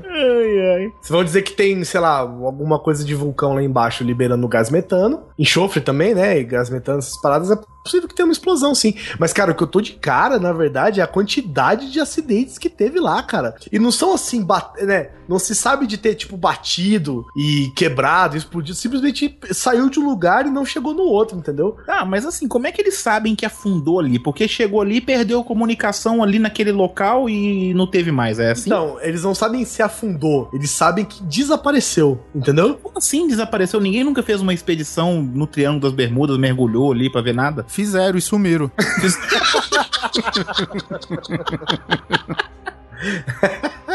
Cara, porque não tem muita lógica, não, sacou? É, mas é porque assim, também são, são áreas difíceis, né, cara? De repente não, não, não dá pra simplesmente botar um submarino e descer. Às vezes é complicado, né? Às vezes é eu, muito eu profundo. fico muito. Eu, Eu fico sei que, muito se eu não me engano, o dessas Triângulo das- teorias, Guizão, sabe por quê? Porque assim, tô- eu não acredito no que eu vou falar agora, tá? Que o homem foi na lua, aquela porra toda. Não acredito mais merda nenhuma disso. Mas aí, tem ó, pessoas os chineses que. foram pra lua, hein? Ah, tudo bem, foram pra lua.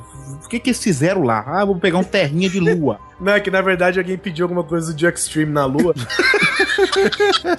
Aí Cara, eles tiveram que entregar lá. Aí eles entregam. A Amazon tá testando já os, os drones dela.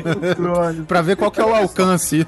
Porque assim, a galera, vamos supor, tá? Vamos colocar que eu acredite que os americanos pisaram na lua, tá? Certo. Aí eles não podem fazer uma expedição ali na água. Mas você sabe que, o que eu sei, né? Sobre o que eu sei é o seguinte, que é muito mais difícil você explorar o fundo do oceano do que você... Explorar o espaço? É. Caralho, mano. É porque o es- é até por uma questão de pressão, cara, porque o espaço É ele vazio. É, é- é vazio, entendeu? É zero pressão. É difícil chegar lá, mas aparentemente lá não é a, a dificuldade de você andar por lá é menor do que você tentar andar no fundo do mar, por exemplo. Porque o fundo do mar, bicho, se você mandar um, um submarino e ele for descendo, uma hora ele sobe de volta uma bolinha de ferro, um torno Ah, de não, sim, sim, ele sobe uma bolinha de gude, né? É, exatamente, uma bolinha de gude, cara. Não, mas mesmo assim, cara, eu, eu acho muito doido as teorias, assim, que surgem, assim. Eu, eu acho a do Triângulo das Bermudas legal, que surgiu vários filmes bem maneiros, sabe? Sim. Eu não vou lembrar de nenhum nome agora de filme, mas eu sei que eu já vi alguns muito bons. É, e o Triângulo das Bermudas é muito forte, porque, pô, velho, são mais de mil, de 100 embarcações e aviões e tal que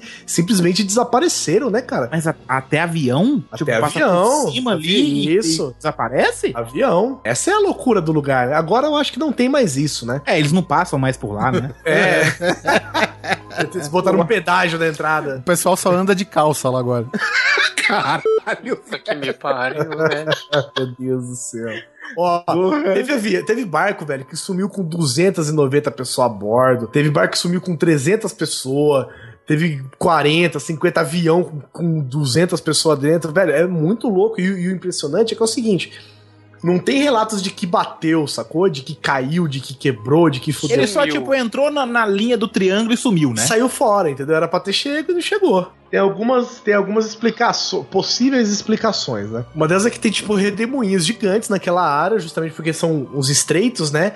Que, apesar de serem muito longos, as correntes marítimas podem arregaçar tudo ali dentro. Outra é que aquele pedaço pode ter um problema no campo magnético da Terra, as anomalias, né? Então ele pode sugerir algumas explicações. Por exemplo, é, variação na bússola, até, a- até atos de destruição mesmo. Tipo, tem uma, sei lá, grupos de, de, de piratas que atacam naquela área. Eu não sei dizer, porque é, diferente, é difícil um pirata atacar um avião, né? É, isso que eu ia falar. Eu sei, não sei como é que funciona a pirataria nesse pedaço. De repente os caras têm lá umas Stinger, uns bagulho louco. As correntes do Golfo também, que dizem que elas são fortíssimas, né?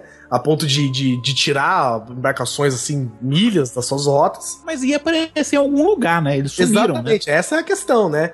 Eles simplesmente desapareceram. Essas, essas teorias de mar se- de ilha. Você sabe, sempre eu vou pensar na, na, na em Lost, né?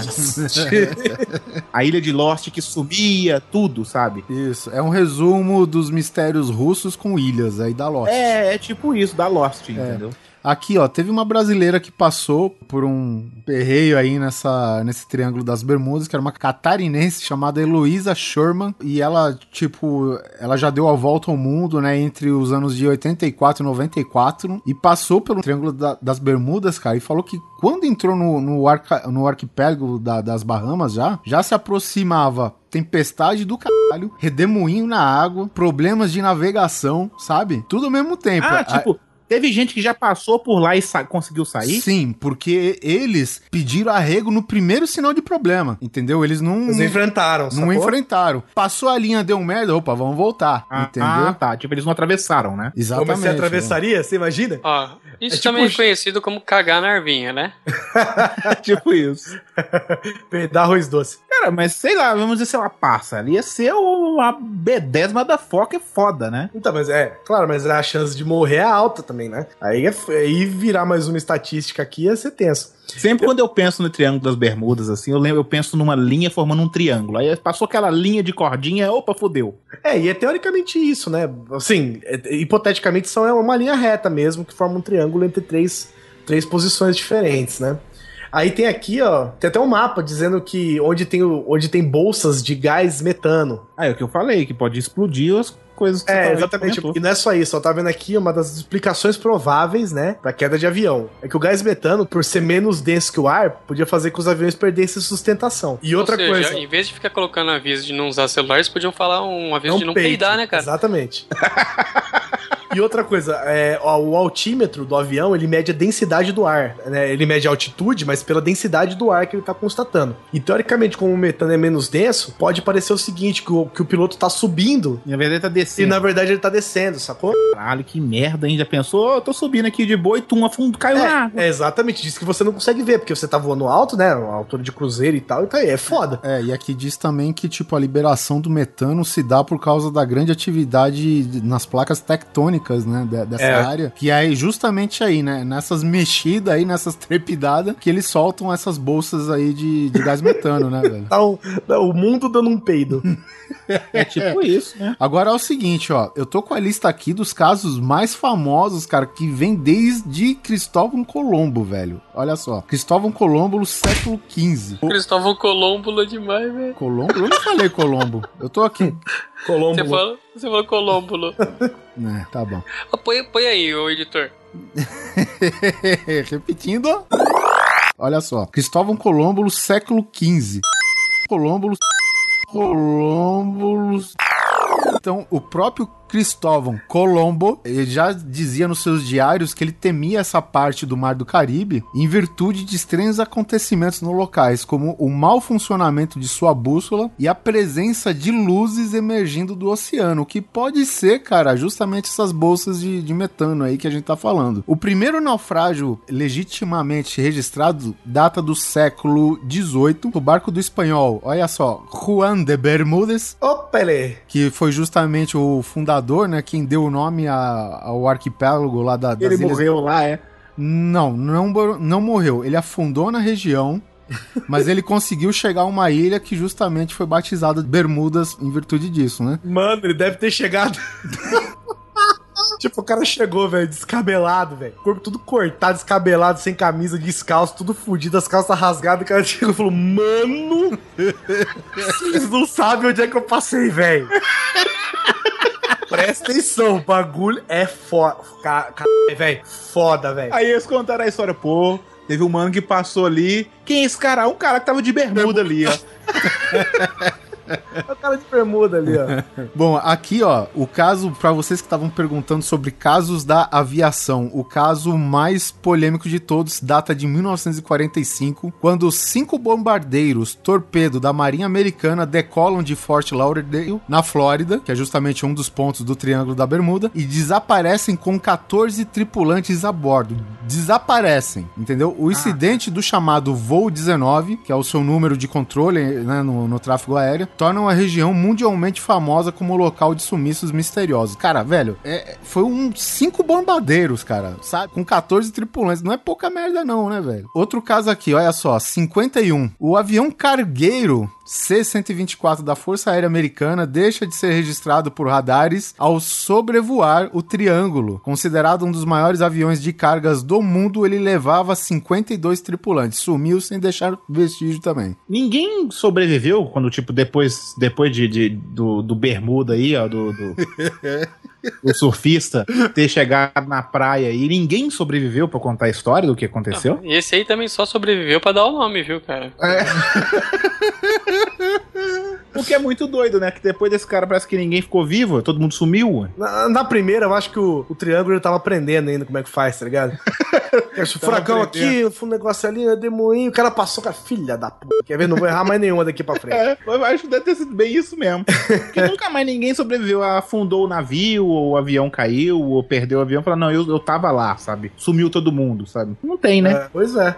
A- ainda tem dois casos famosos que datam de 63 e 72. O de 63, um navio cargueiro Marine Sulfur Queen de 425 pés, né, equivalente a 129 metros, meu amigo. Caralho. Desaparece com 39 homens a bordo e nenhum sinal de socorro nunca foi emitido e o navio jamais foi encontrado. Aí, o último caso, né, que relata o mais famoso, não sei se tem mais, pelo menos no, no que eu tô consultando aqui diz que é o último caso, de 72, que é o desaparecimento do cargueiro alemão Anitta. Prepara!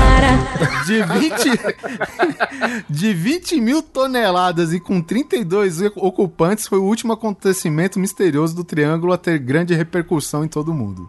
É, então, tem, tem alguns mais recentes também, mas esses já teoricamente foram encontrados, tá ligado? Tipo, ó, é, tem o SS Silvia, por exemplo, de 76, que afundou num furacão. Teve o outro que foi encontrada abandonada. Sem ninguém, né? Sem ninguém, sem ninguém. Teve um que, em 97, teve um. Acharam o iate alemão perdido lá no meio, sem ninguém também. E em 99, se liga, em 99 teve o caso do Gênesis. É um cargueiro que afundou depois de sair de São Vicente. Na carga do, do, do cargueiro tinha 465 toneladas de tanques de água, tábua, concreto, tijolo. Aí ele, ele falou que tinha um problema numa bomba um pouco antes de perder o contato. Aí realizaram uma busca de 85 mil quilômetros quadrados e não acharam absolutamente nada do, do cargueiro. O nego, constru... o nego fez uma construção da MRV lá dentro, né?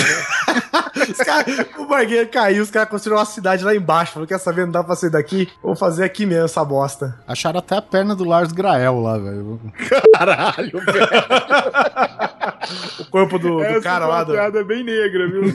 o, o corpo do cara lá, como é que chama? Ulisses Guimarães? Ulisses Com Guimarães. certeza aquele padre de balão passou aí. né? Os balão, pelo menos, É, foi. tipo, o GPS não tá funcionando aqui também? Que bosta, velho. Com certeza, padre mongoloide mesmo. Nossa, o cara não sabia nem pilotar, velho. Tem uns outros eventos também, ó. Um Cessna, 100 não, não tem as datas aqui, mas um Cessna falou que foi caçado por uma nuvem. Fumaça que preta, fumaça preta, olha lá, lote de novo, caralho, uma- Foi caçado por uma nuvem. Que falou que resultou no mau funcionamento do- dos, dos instrumentos do avião. O avião perdeu posição e o piloto morreu, velho. Ah, com certeza. Esse cara, esse, todo mundo tá na ilha de Lost. Mas com certeza, brado. Ou a Ilha de Cirrose também, né, filha da puta? piloto. Ó, tem um também que é um Beechcraft, que ele voava pra dentro de, uma, de um cúmulo gigante, de um negócio gigante de nuvem, que na, na área que chama Largo de Andros. Ele perdeu o contato pro rádio e recuperou quatro minutos depois e descobriu que ele, tava já, que ele já tava sobre Miami quatro minutos depois com mais de 25 galões de gasolina, que deveria ser tipo Um minuto. não, não, tipo assim, o, o tempo que o cara tinha, a viagem Andros-Miami gasta 25 galões de gasolina, sacou? É tipo um landau que voa, essa merda, tá ligado?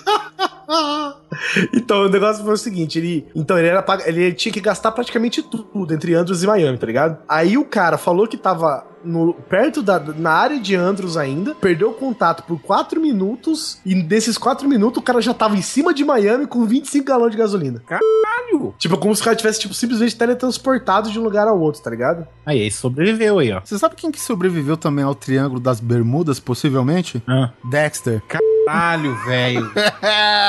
não foi, velho? Como, como eu queria ter falado dessa série em algum podcast. Que bosta, né, velho? Olha esse aqui, ó, o Grande Zenit, 1976. Petroleiro afundou com pessoas e bens a bordo, deixou uma grande mancha de petróleo que pouco depois desapareceu. o bagulho é um aspirador de pó do mundo, velho. Eu acho que lá você vai achar a tal da rolha lá. Verdade. Tem a rolha no fundo. Você esvazia o oceano, né? Você puxa e vai sugar o mundo, né? O cara enrosca, na verdade. Na verdade, os barcos enroscavam na correntinha da rolha, tá ligado? Tinha aquela correntinha você puxar a rolha pra você não ter que afundar. Os barcos enroscavam ali e falei, caralho, prendeu! Pá! Rebentava, caía e afundava. Ai, ai. Pô, Mar, fala desse aqui do, do, do efeito Missing Time aí. Então, cara, esse, o efeito Missing Time é, é aquela loucura que você. Os caras, de repente, eles estão num lugar, aparecem em outro e o relógio deles não bate com, com o horário que ele tava anteriormente, sabe? Como se ele simplesmente. Assim, o mundo andou e ele foi parar, sei lá, na puta que pariu, sabe? Então, isso acontece aonde? diz que randomicamente, entendeu? Ah, tipo, pode acontecer agora, assim, aqui, aqui em Belo Horizonte, em Brasília, qualquer lugar. É, tipo assim, É. você sai pra andar, aí você simplesmente tá em outro lugar e não, não sabe como você foi parar lá, entendeu? Ah, eu É. sei. Isso aí chama cachaça. Uma É, vez eu acordei na casa de um amigo meu que eu não sabia como é que eu fui parar lá. Você pode ver que isso nunca acontece com quem faz esteira, por exemplo, né? Cara, isso, isso aí é nego doido, cara. Só pode, não, não tem lógica. Ah, Esqueceu de trocar a bateria do relógio também, sacou? Isso é nego maluco. Como co- já tem história desse negócio mesmo, assim, relato de, de, tipo, ah, isso é verdade ou não? Cara, Sempre, sempre tem, mas a maioria deles são relacionados a abduções, né? Ah, tá. o Sul você não pode nem ouvir falar disso aí. A maioria dos eventos sobre o efeito Missing Time envolvem ETs e criaturas bizarras. No entanto, nem todas são lembranças estranhas. Aí tem uma senhora, né, que ela tem 64 anos, tinha pelo menos na época, do estado do Texas, que diz que foi parar em um lugar que desconhecia e que após a descrição descobriram que era Punta del Leste, velho, no Uruguai, E onde ela, onde ela tava? no Texas. Caralho, velho. E tipo, mas ela foi parar lá, ela não, não sabe o tempo que ela ficou desacordada, assim, entre aspas. É, exatamente, né? eu simplesmente tava lá. Aí o estranho é que a velhinha nunca E ela pisou acordou numa banheira cheia de gelo, foi isso. sem um, com uma cicatriz na barriga. Caralho, o nego roubando rim de velho de 64 anos é foda, hein, velho? Cara, eu acho, que, Caralho, eu acho que essa velha foi dar uma de assanhadinha no bar. Aí o cara deu um boa noite Cinderela nela. Pô, mas dá um boa noite Cinderela na velha. Boa noite, Madasta, né? Ó, e ela falou que o seguinte, que ela nunca pisou fora dos Estados Unidos e de uma hora pra outra, ela descreveu, tipo, com detalhes Ponta del Leste, tá ligado? E ela falou que passou cinco dias e que ficou desesperada com dinheiro. Ela foi pra Punta del Leste, e aí, como que ela voltou? É como se ela tivesse tido um sonho, sacou? Uma sensação. Aí falou que é o seguinte, ó, e quando ela foi falar pro maridão, ela, ela tava imunda, desidratada e não fazia 10 minutos que ela tinha avisado que ia no quintal da casa arrumar a horta. Nossa, velho. Que doideira. Você vê como que é bizarro, velho. Achou um vortex no, do, do Uruguai lá em Punta del Este direto pro Texas, né, velho? Acho que é por isso que lá o pessoal também, né, não é só por causa do México, né, que aquela área fala espanhol também em alguns lugares, né? Vai aprender espanhol, aprenda espanhol em uma semana. É. Pá! Aparece no Uruguai. Aí, ó, o que outra coisa que ela falou aqui, ó. Outra coisa que tem, né, sobre essa senhora. Ela passou duas semanas depois disso internada no hospício até os médicos perceberem que ela não tinha qualquer tipo de doença mental. Belo marido, filho da puta, que colocou ela no hospício, hein? Ah, pô, não colocaria, velho? Sei lá. Se ela fosse gostosa, quem sabe não, né? Quem que fica imundo em 10 minutos? É, você não conhece crianças, não, né? Elas conseguem fazer isso em dois. Mas, velho, não tem essa capacidade de se mexer toda, Tem, Hugo, velho. Tem sim, eles se cagam inteirinho. A velha é uma desgraça, meu. Ela só precisava cair, cara. Ela só precisava cair e se cagar. Pronto. Tá suja. que eu lembrei, o Guizão, da sua teoria que se a gente fica cinco minutos perdido na selva, a gente sai com barba. Será que a velha não se Não é, só, perdeu? não é só na selva, não. Se você ficar num boteco de 8 da noite às 3 da manhã, você sai com a camisa mal abotoada e barba por fazer. Barba, olheira, né, velho? Sim. Não, mas o que eu falo é o seguinte, Hugo, que a floresta, ela, é- ela é feita, a natureza é feita pra te matar, certo? Sim, claro. Pra matar especificamente seres humanos. Por isso que quando a gente precisa se proteger, a gente faz faz o quê? A gente destrói a floresta. Que a gente afasta a floresta da gente, a gente vai pavimentando cidades, vai construindo prédios, a ponto da gente se manter seguro. Por quê? Porque a natureza quer matar a gente. Então o que, que eu falo? O cara vai fazer uma caminhada. O cara é eu, tipo assim, gordo. É, ah, eu também. Ah, Ah, sedentário, é, faz porra nenhuma da vida, nada, fica tô de- jogando é. Battlefield pra caralho, faz mais nada, né? Isso aí. Tô de férias, vou dar uma caminhada. Aí você vai dar uma caminhada, num, num- num- sei lá, num- numa floresta que tem perto da sua casa, algum pedaço de floresta. Ele é burro, né? Essa pessoa é burra, né? Não, é uma pessoa, uma pessoa, um ser humano qualquer. Aí o cara vai, aí o cara se perde na floresta. Aí vai, pede, chama a equipe de resgate e tal. 15 minutos depois acha o cara. O cara tá magro, sem camisa, descalço. Não, é, é o que se acontece quando você perde na floresta. O cara ficou 15 minutos dentro da floresta, o cara sai magro, com a barba gigante, cabelo branco, sujo, e é Com as assim. unhas do tamanho de unha de dinossauro, né? Exatamente, parece o Zé do Caixão. O cara não consegue nem falar direito mais, velho. A floresta vai sucumbir na pessoa a cada segundo que ela tá lá dentro. E aí ele aprendeu a língua dos ursos, né? O cara tá morando já em cima da, árvore. Agora tu imagina o estado da velha que foi de Punta del Este no Uruguai pro- cortando pela selva até os Estados Unidos, né, velho? Isso em 10 minutos, né? Um acho, inclusive.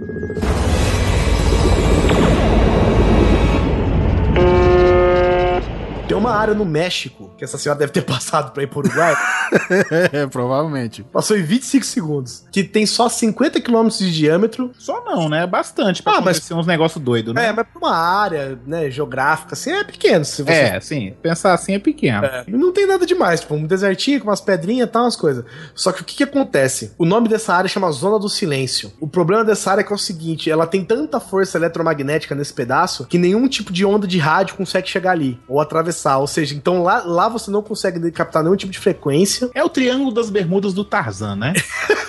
do, do Mad Max, na verdade. Mad Max é no deserto, né? Ó, um dos fenômenos que tem lá nessa área é uma permanente queda de meteoritos que podem ser encontrados praticamente em todos os lugares, tá ligado? Como se eles fossem atraídos por aquele lugar, dado a, a força magnética que tem aquele ponto. Aí, Lost copiou tudo, né, velho? você vê, né, cara? Tudo, velho. E ela ficou famosa em 1930, é, quando o cara pilotava um avião e quando o cara passou por cima, ele falou que o seu rádio parou de funcionar e os instrumentos ficaram loucaços, tá ligado? Aquele negócio de bússola, o ponteiro ficar loucão, É, né? começa a rodar que nem louco. Ó, tem gente falando até que os efeitos são similares aos das pessoas que viveram panes na área do Triângulo das Bermudas. Aí o que aconteceu? Como na Terra é mais fácil, né? Eles foram fazer uma pesquisa no lugar e descobriram exatamente isso. Que aconteceu devido aos campos magnéticos que tem naquele local. Só que, olha o que, que é engraçado. A zona do silêncio, ela tá numa, numa latitude e longitude que, se você for acompanhar no mapa, ela fica na mesma reta do Triângulo das Bermudas. Olha aí, ó. E aí, não só isso, não só isso. Na mesma reta, se liga, na mesma reta onde tá. é, na, na verdade, é tipo o meio do Triângulo das Bermudas, né? Na mesma reta que tá a Zona do Silêncio, tá o Triângulo das Bermudas e as pirâmides do Egito. Cara, Eita porra. os alienígenas foram fazendo um, dois, três, pim. Só se for, velho, porque, pô, na reta, velho, os três pontos, cara. Aí é doideira, hein? O bom é que no chão, se você bateu, ficou, né? Então deve ter mais registro. É, então, eles, eles registraram essa quantidade grande de, de eletromagnetismo que tem no lugar, né? Pelo menos lá dá pra chegar, né? Isso, isso, isso. Pelo menos lá dá pra chegar. Fala assim, não, aqui é só isso. Aqui não tem navio na terra, nem nada, né? A zona do silêncio só mora mudinho lá, né? Você chega lá, um monte de cara fazendo mímica, né, velho? O negão lá do, do- do enterro do Mandela saiu de lá. Ó, diz que tem uma, uma história nessa zona do silêncio que um míssil foi disparado da base de Rio Verde, mudou sua rota e caiu lá, tá ligado? Eita, mas a- o magnetismo é foda, hein? Então, mas aí tá dizendo aqui que foi só um- um- uma jogada pra atrair turistas pra aquela região. Não, que bosta. E aí, tipo, ah, colocou o míssil pra lá e falaram que não, o míssil era pra outro lugar e tal. Isso. Aí falaram que, como ninguém viu o míssil cair, né? É dif- pô, é, Ah, o, no- o míssil, tipo, não houve uma explosão nem nada. é, ninguém. que- Quem tava Só chegaram lá e fincaram o míssil na terra. Não, né? na verdade não tem nada disso, né? O nego vai lá pra tentar achar esse míssil, sacou? Ah, tá. Teoricamente, um, um grande flash enorme de luz apareceu naquela, naquele lugar. Que fez até os gados arrebentarem ah, os currais e tal, sabe? Mas, teoricamente, né? Os Estados Unidos, o bom senso do governo dos Estados Unidos, diz que ninguém perguntou pro fazendeiro o que, que podia ter acontecido. Lógico, o fazendeiro não existe mais, né? Tá preso. Nunca mais ninguém ouviu falar do fazendeiro e do ET que veio junto com ele, né? Aí falou que, ó, depois de algum tempo Depois de muito tempo, ele foi encontrado três semanas depois. Que, que nego foi lá atrás desse míssil e tal, eles já, já acharam ele parcialmente enterrado numa duna de areia. E o míssel tava barbudo e magro.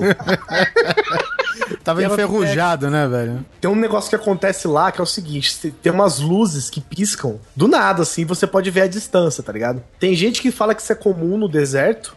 Essas, essas, esses flashes de luzes que aparecem do nada. E acontece todo 25 de dezembro. Acontece toda vez que alguém solta um rojão no deserto. Cara, como assim a luz dá, um- dá um, um flare gigante e é normal isso acontecer no deserto? é, teoricamente deve ser alguma reação natural do deserto, entendeu? Que, é que nem aquele fogo fato, sabe? Fogo o quê? Fogo fato. Não. Fogo fato é o seguinte: quando você acaba de enterrar uma pessoa, os gases dentro da pessoa saem, né? Aham. Vai saindo, vai peidando, vai fazendo as porra toda e sai. Não que você esteja morto, Hugo. É, eu sei que eu não estou morto. Eles saem, e esses gases, quando eles entram em contato com o ar que tá fora da, da tumba da pessoa, eles entram em combustão quando eles entram em contato com o oxigênio. Aí meio que sai um fumo, uma faísca. Uma- né? é, uma- é tipo uma luz azul. Sai um- Azul? é, sai tipo um fogo azul, entendeu? Caralho! Que se extingue, extingue em segundos, assim. Mas dizem, inclusive dizem que é, que é, é da onde surgiram as histórias de, de fantasmas, entendeu? Ah, tá. Maneiro. Que você, que, os, que os- as pessoas cuidavam dos mortos, acabavam de enterrar uma pessoa, na mesma noite você via tipo uns flashes de fogo azul saindo dos, dos buracos onde as pessoas estavam enterradas, sacou? Que foda. Eu É. vou um cemitério pra filmar essas paradas. É, cê- doido demais. Você mata um amigo seu, Entendi. aí no dia que se ele for enterrado, você fica lá a noite toda. Tem vídeos no YouTube, inclusive, disso e tal. Já, já é um, um- algo natural. Então, talvez essas coisas que aconteçam no deserto sejam coisas parecidas, sei lá, decomposição de algum animal, Ah, Uma tá. coisa assim, não sei, não sei dizer, né? Eu tô só chutando aqui. Porque até os moradores dizem que não, tipo, ah, é, elas assustam um pouco, mas não são nada, entendeu? Ah, os- porque os moradores estão acostumados com essa merda, né? É. Não, tipo, você tá lá de visita, tu vê uma bola de fogo flamejante. Azul. Gritando. Morrendo dessa merda, né?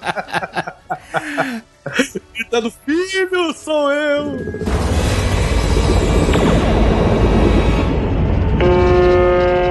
E tem o famoso caso de Tung- Tunguska, né? Que é uma região da Sibéria Central ali na, na Rússia, pra variar. E que os caras ah, juram ter visto uma, uma bola de fogo, uma explosão, um raio. E de repente, cara, e tudo foi pro caralho, cara. Vamos, vamos enumerar aqui as quantidades de coisa russa, vai lá. Pé grande, Pé grande, é. pé grande, vodka quente, meteoro. E esse meteoro que caiu recentemente foi maneiro também, É né? maneiríssimo, velho.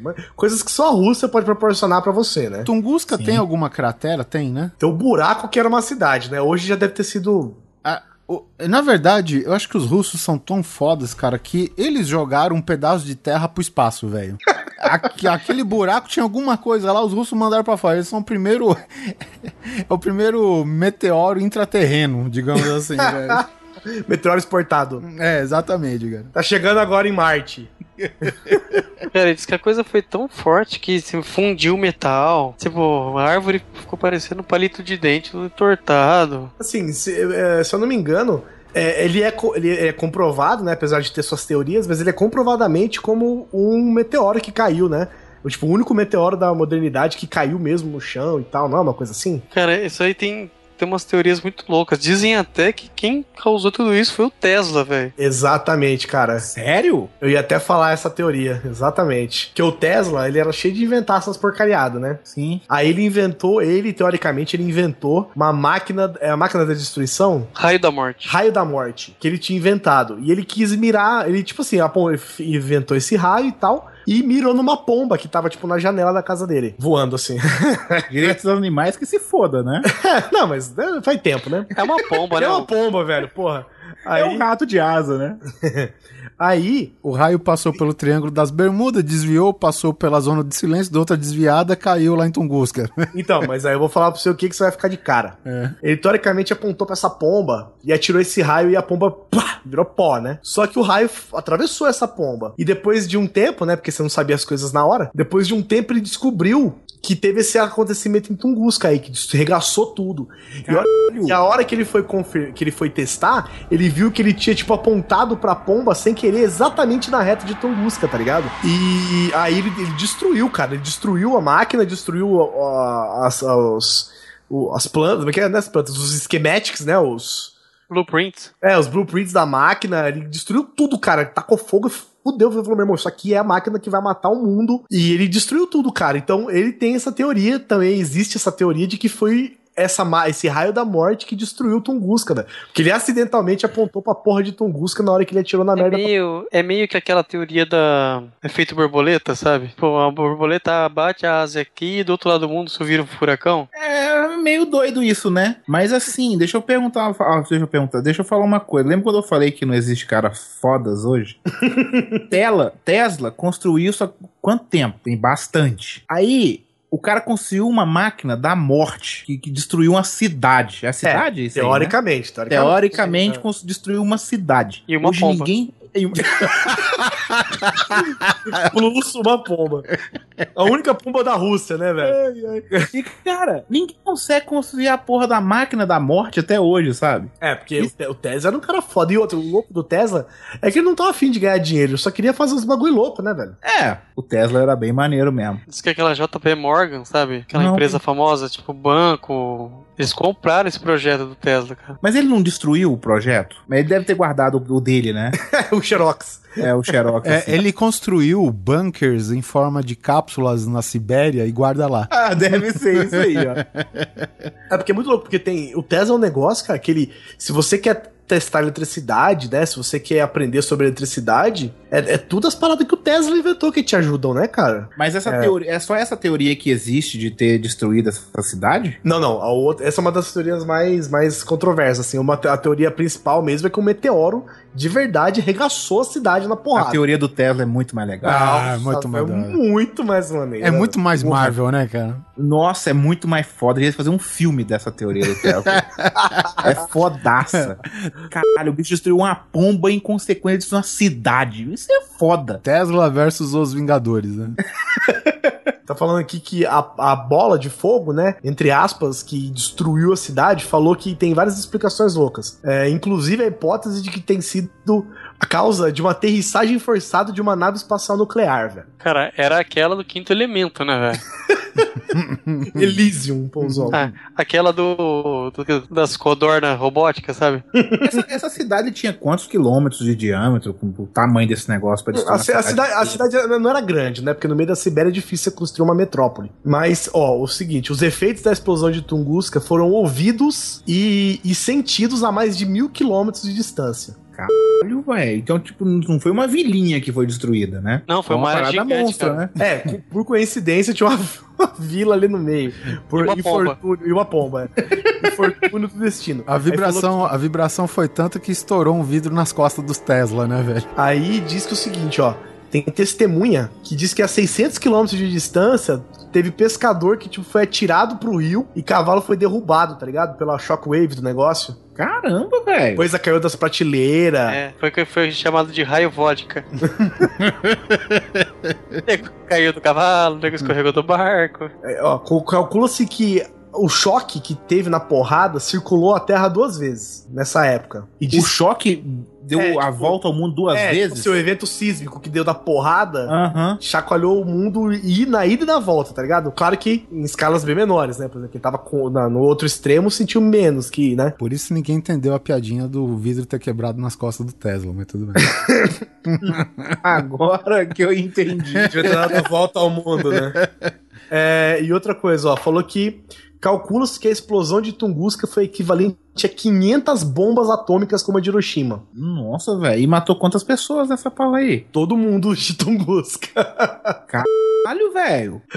é isso aí, velho. Foi no dia, foi na manhã do dia 30 de junho de 1908. Tenha tempo, hein? É, porque assim, porque né, se fosse lá pros anos 50 ou 60, né, com certeza diria que era um experimento nuclear. Russo. É, com certeza. Porque ele- a, a Rússia fez a bomba, a bomba Kizar, que realmente tinha esse mesmo poder de devastação, 100 megaton. Que as bombas de Hiroshima e Nagasaki acho que era alguma coisa em torno de 15 mil kiloton. Tinha, e a outra tinha 100 mil? 100 megaton, ou seja, Ah, 10 mil vezes mais que o outro. Então, se fosse nos anos 60, com certeza. Agora, 19, ah, a época que aconteceu esse, esse episódio, realmente coisa de assustar. é, foi o Tesla. Ó, Aqui, ó, tem uma, tem uma descrição rápida dessa teoria do Tesla aqui, ó. Foi descoberto que no dia anterior do acidente, Tesla havia testado sua teoria sobre ser possível transmitir eletricidade pelo ar, através da sua enorme antena construída para o experimento, invento que ficou conhecido como Raio da Morte. Após as suspeitas de que Tesla teria sido responsável pelo evento em Tunguska, a tecnologia foi comprada pela empresa JP Morgan e hoje pertence aos Estados Unidos. E isso, isso sugere que aquele projeto HARP, não sei se vocês conhecem, mas o projeto HARP, é, se não me engano, é aquelas, aquelas. É tipo uma subestação de energia que, né? De eletromagnética, não é? Eu não tenho ideia, viu, Guizão? Se eu não me engano, eles é, é tipo uma, uma arma geológica. Deixa eu ver aqui. Isso, é uma arma geológica. Que dizem que na teoria. É tipo, é tipo uma, uma, uma, um- uma farm que tem umas antenas enormes que volta e meia soltam uns barulhos assim. E dizem que isso aí, na, na verdade, é a teoria de, de que é uma arma geológica. Tipo, você manda as coordenadas, essa arma dá uma porrada. Ou gera uma vibração que faz um terremoto devastador aonde ele quer, entendeu? Essa é uma das teorias. Então, esquece a minha teoria e vamos nessa aqui que. Mas eu preferi um laser apontando que explodiu Tunguska. Eu também, a do Tesla é mais legal. E uma pomba, não pode esquecer da pomba. Tem um clipe, eu vou até deixar aqui avisado, tem um clipe, é All Nightmare Long, eu acho. Do Metallica? É. Que fala sobre o evento de Tunguska. É, só que eles inventam, né? Eles inventam como se o, o- na verdade caiu um meteoro alienígena em Tunguska. É claro que alienígena, né? Ele não pode ser. É. Ele explodiu de Los Angeles e foi voando até Tunguska, né? É um- caiu um meteoro que tinha uma- um negócio que podia reviver os mortos, tá ligado? E aí meio que começa um ataque zumbi por causa da explosão de Tunguska. É legal pra caramba. Começou a ficar mais legal, hein? Mas esse é o clipe do Metallica, que é um ótimo documentário, inclusive. Mas é muito legal, cara. É o clipe sobre Metallica que fala exatamente sobre. Não, não exatamente, né? Mas ele aborda o, a queda de Tunguska. E é meio velhão, assim. Mostra os caras tentando reanimar uns ratos mortos. Negócio legal pra caramba, cara. Na verdade, se for um meteoro, você tem que imaginar a densidade que é do filho da puta pra passar pela nossa atmosfera e ainda gerar esse estrago todo, né, velho? Devia ser enorme, né? A Cara? parada deve ser metal puro, velho. Eu não sei, tem, ainda, ainda tem relato de radiação em Tunguska? Ao que parece, não. Olha, só sei que foi. Ó, só sei que foi um regaço. Foi uma obra na Rússia, né, cara? Ó, porrada de mil que deu pra ouvir a mil quilômetros de distância, deu pra sentir a 600 quilômetros, o nego caiu dos cavalos, o cavalo caiu, o nego E deu pra- duas voltas ao mundo a porra do negócio, e hein? diz, né, que o evento sísmico da porrada deu duas voltas ao mundo, velho. Cara, isso, isso, é uma, isso é um soco bem dado na cara de uma pessoa, imagina? Nossa senhora. Explodir a cabeça do sujeito, né? E a pomba. Coitada da pomba.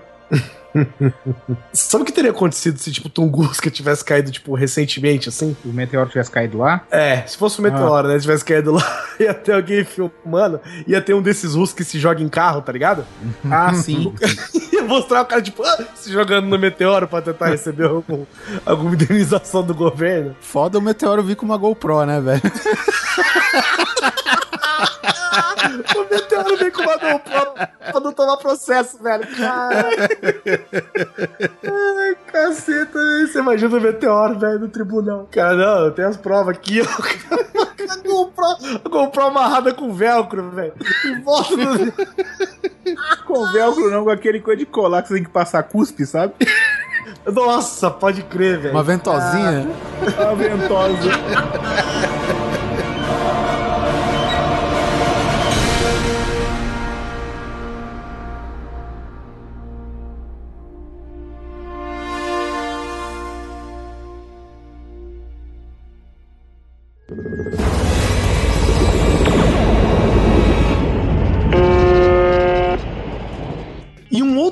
Outro mistério que eu quero deixar aqui é que esse programa acabou. Olha só. De uma hora pra outra ainda. De uma hora pra outra, cai um meteoro, explode tudo, Tesla tal, morre, cai um buraco, ah, acabou o programa. De uma Quero hora dar- pra outra, né? Da, da uma hora pras duas horas da manhã. Quero deixar meu agradecimento aqui ao senhor Hugo Soares, que quis participar dessa gravação com a gente. Depois de um TDM. Sim, estava jogando, né? Normal isso, né?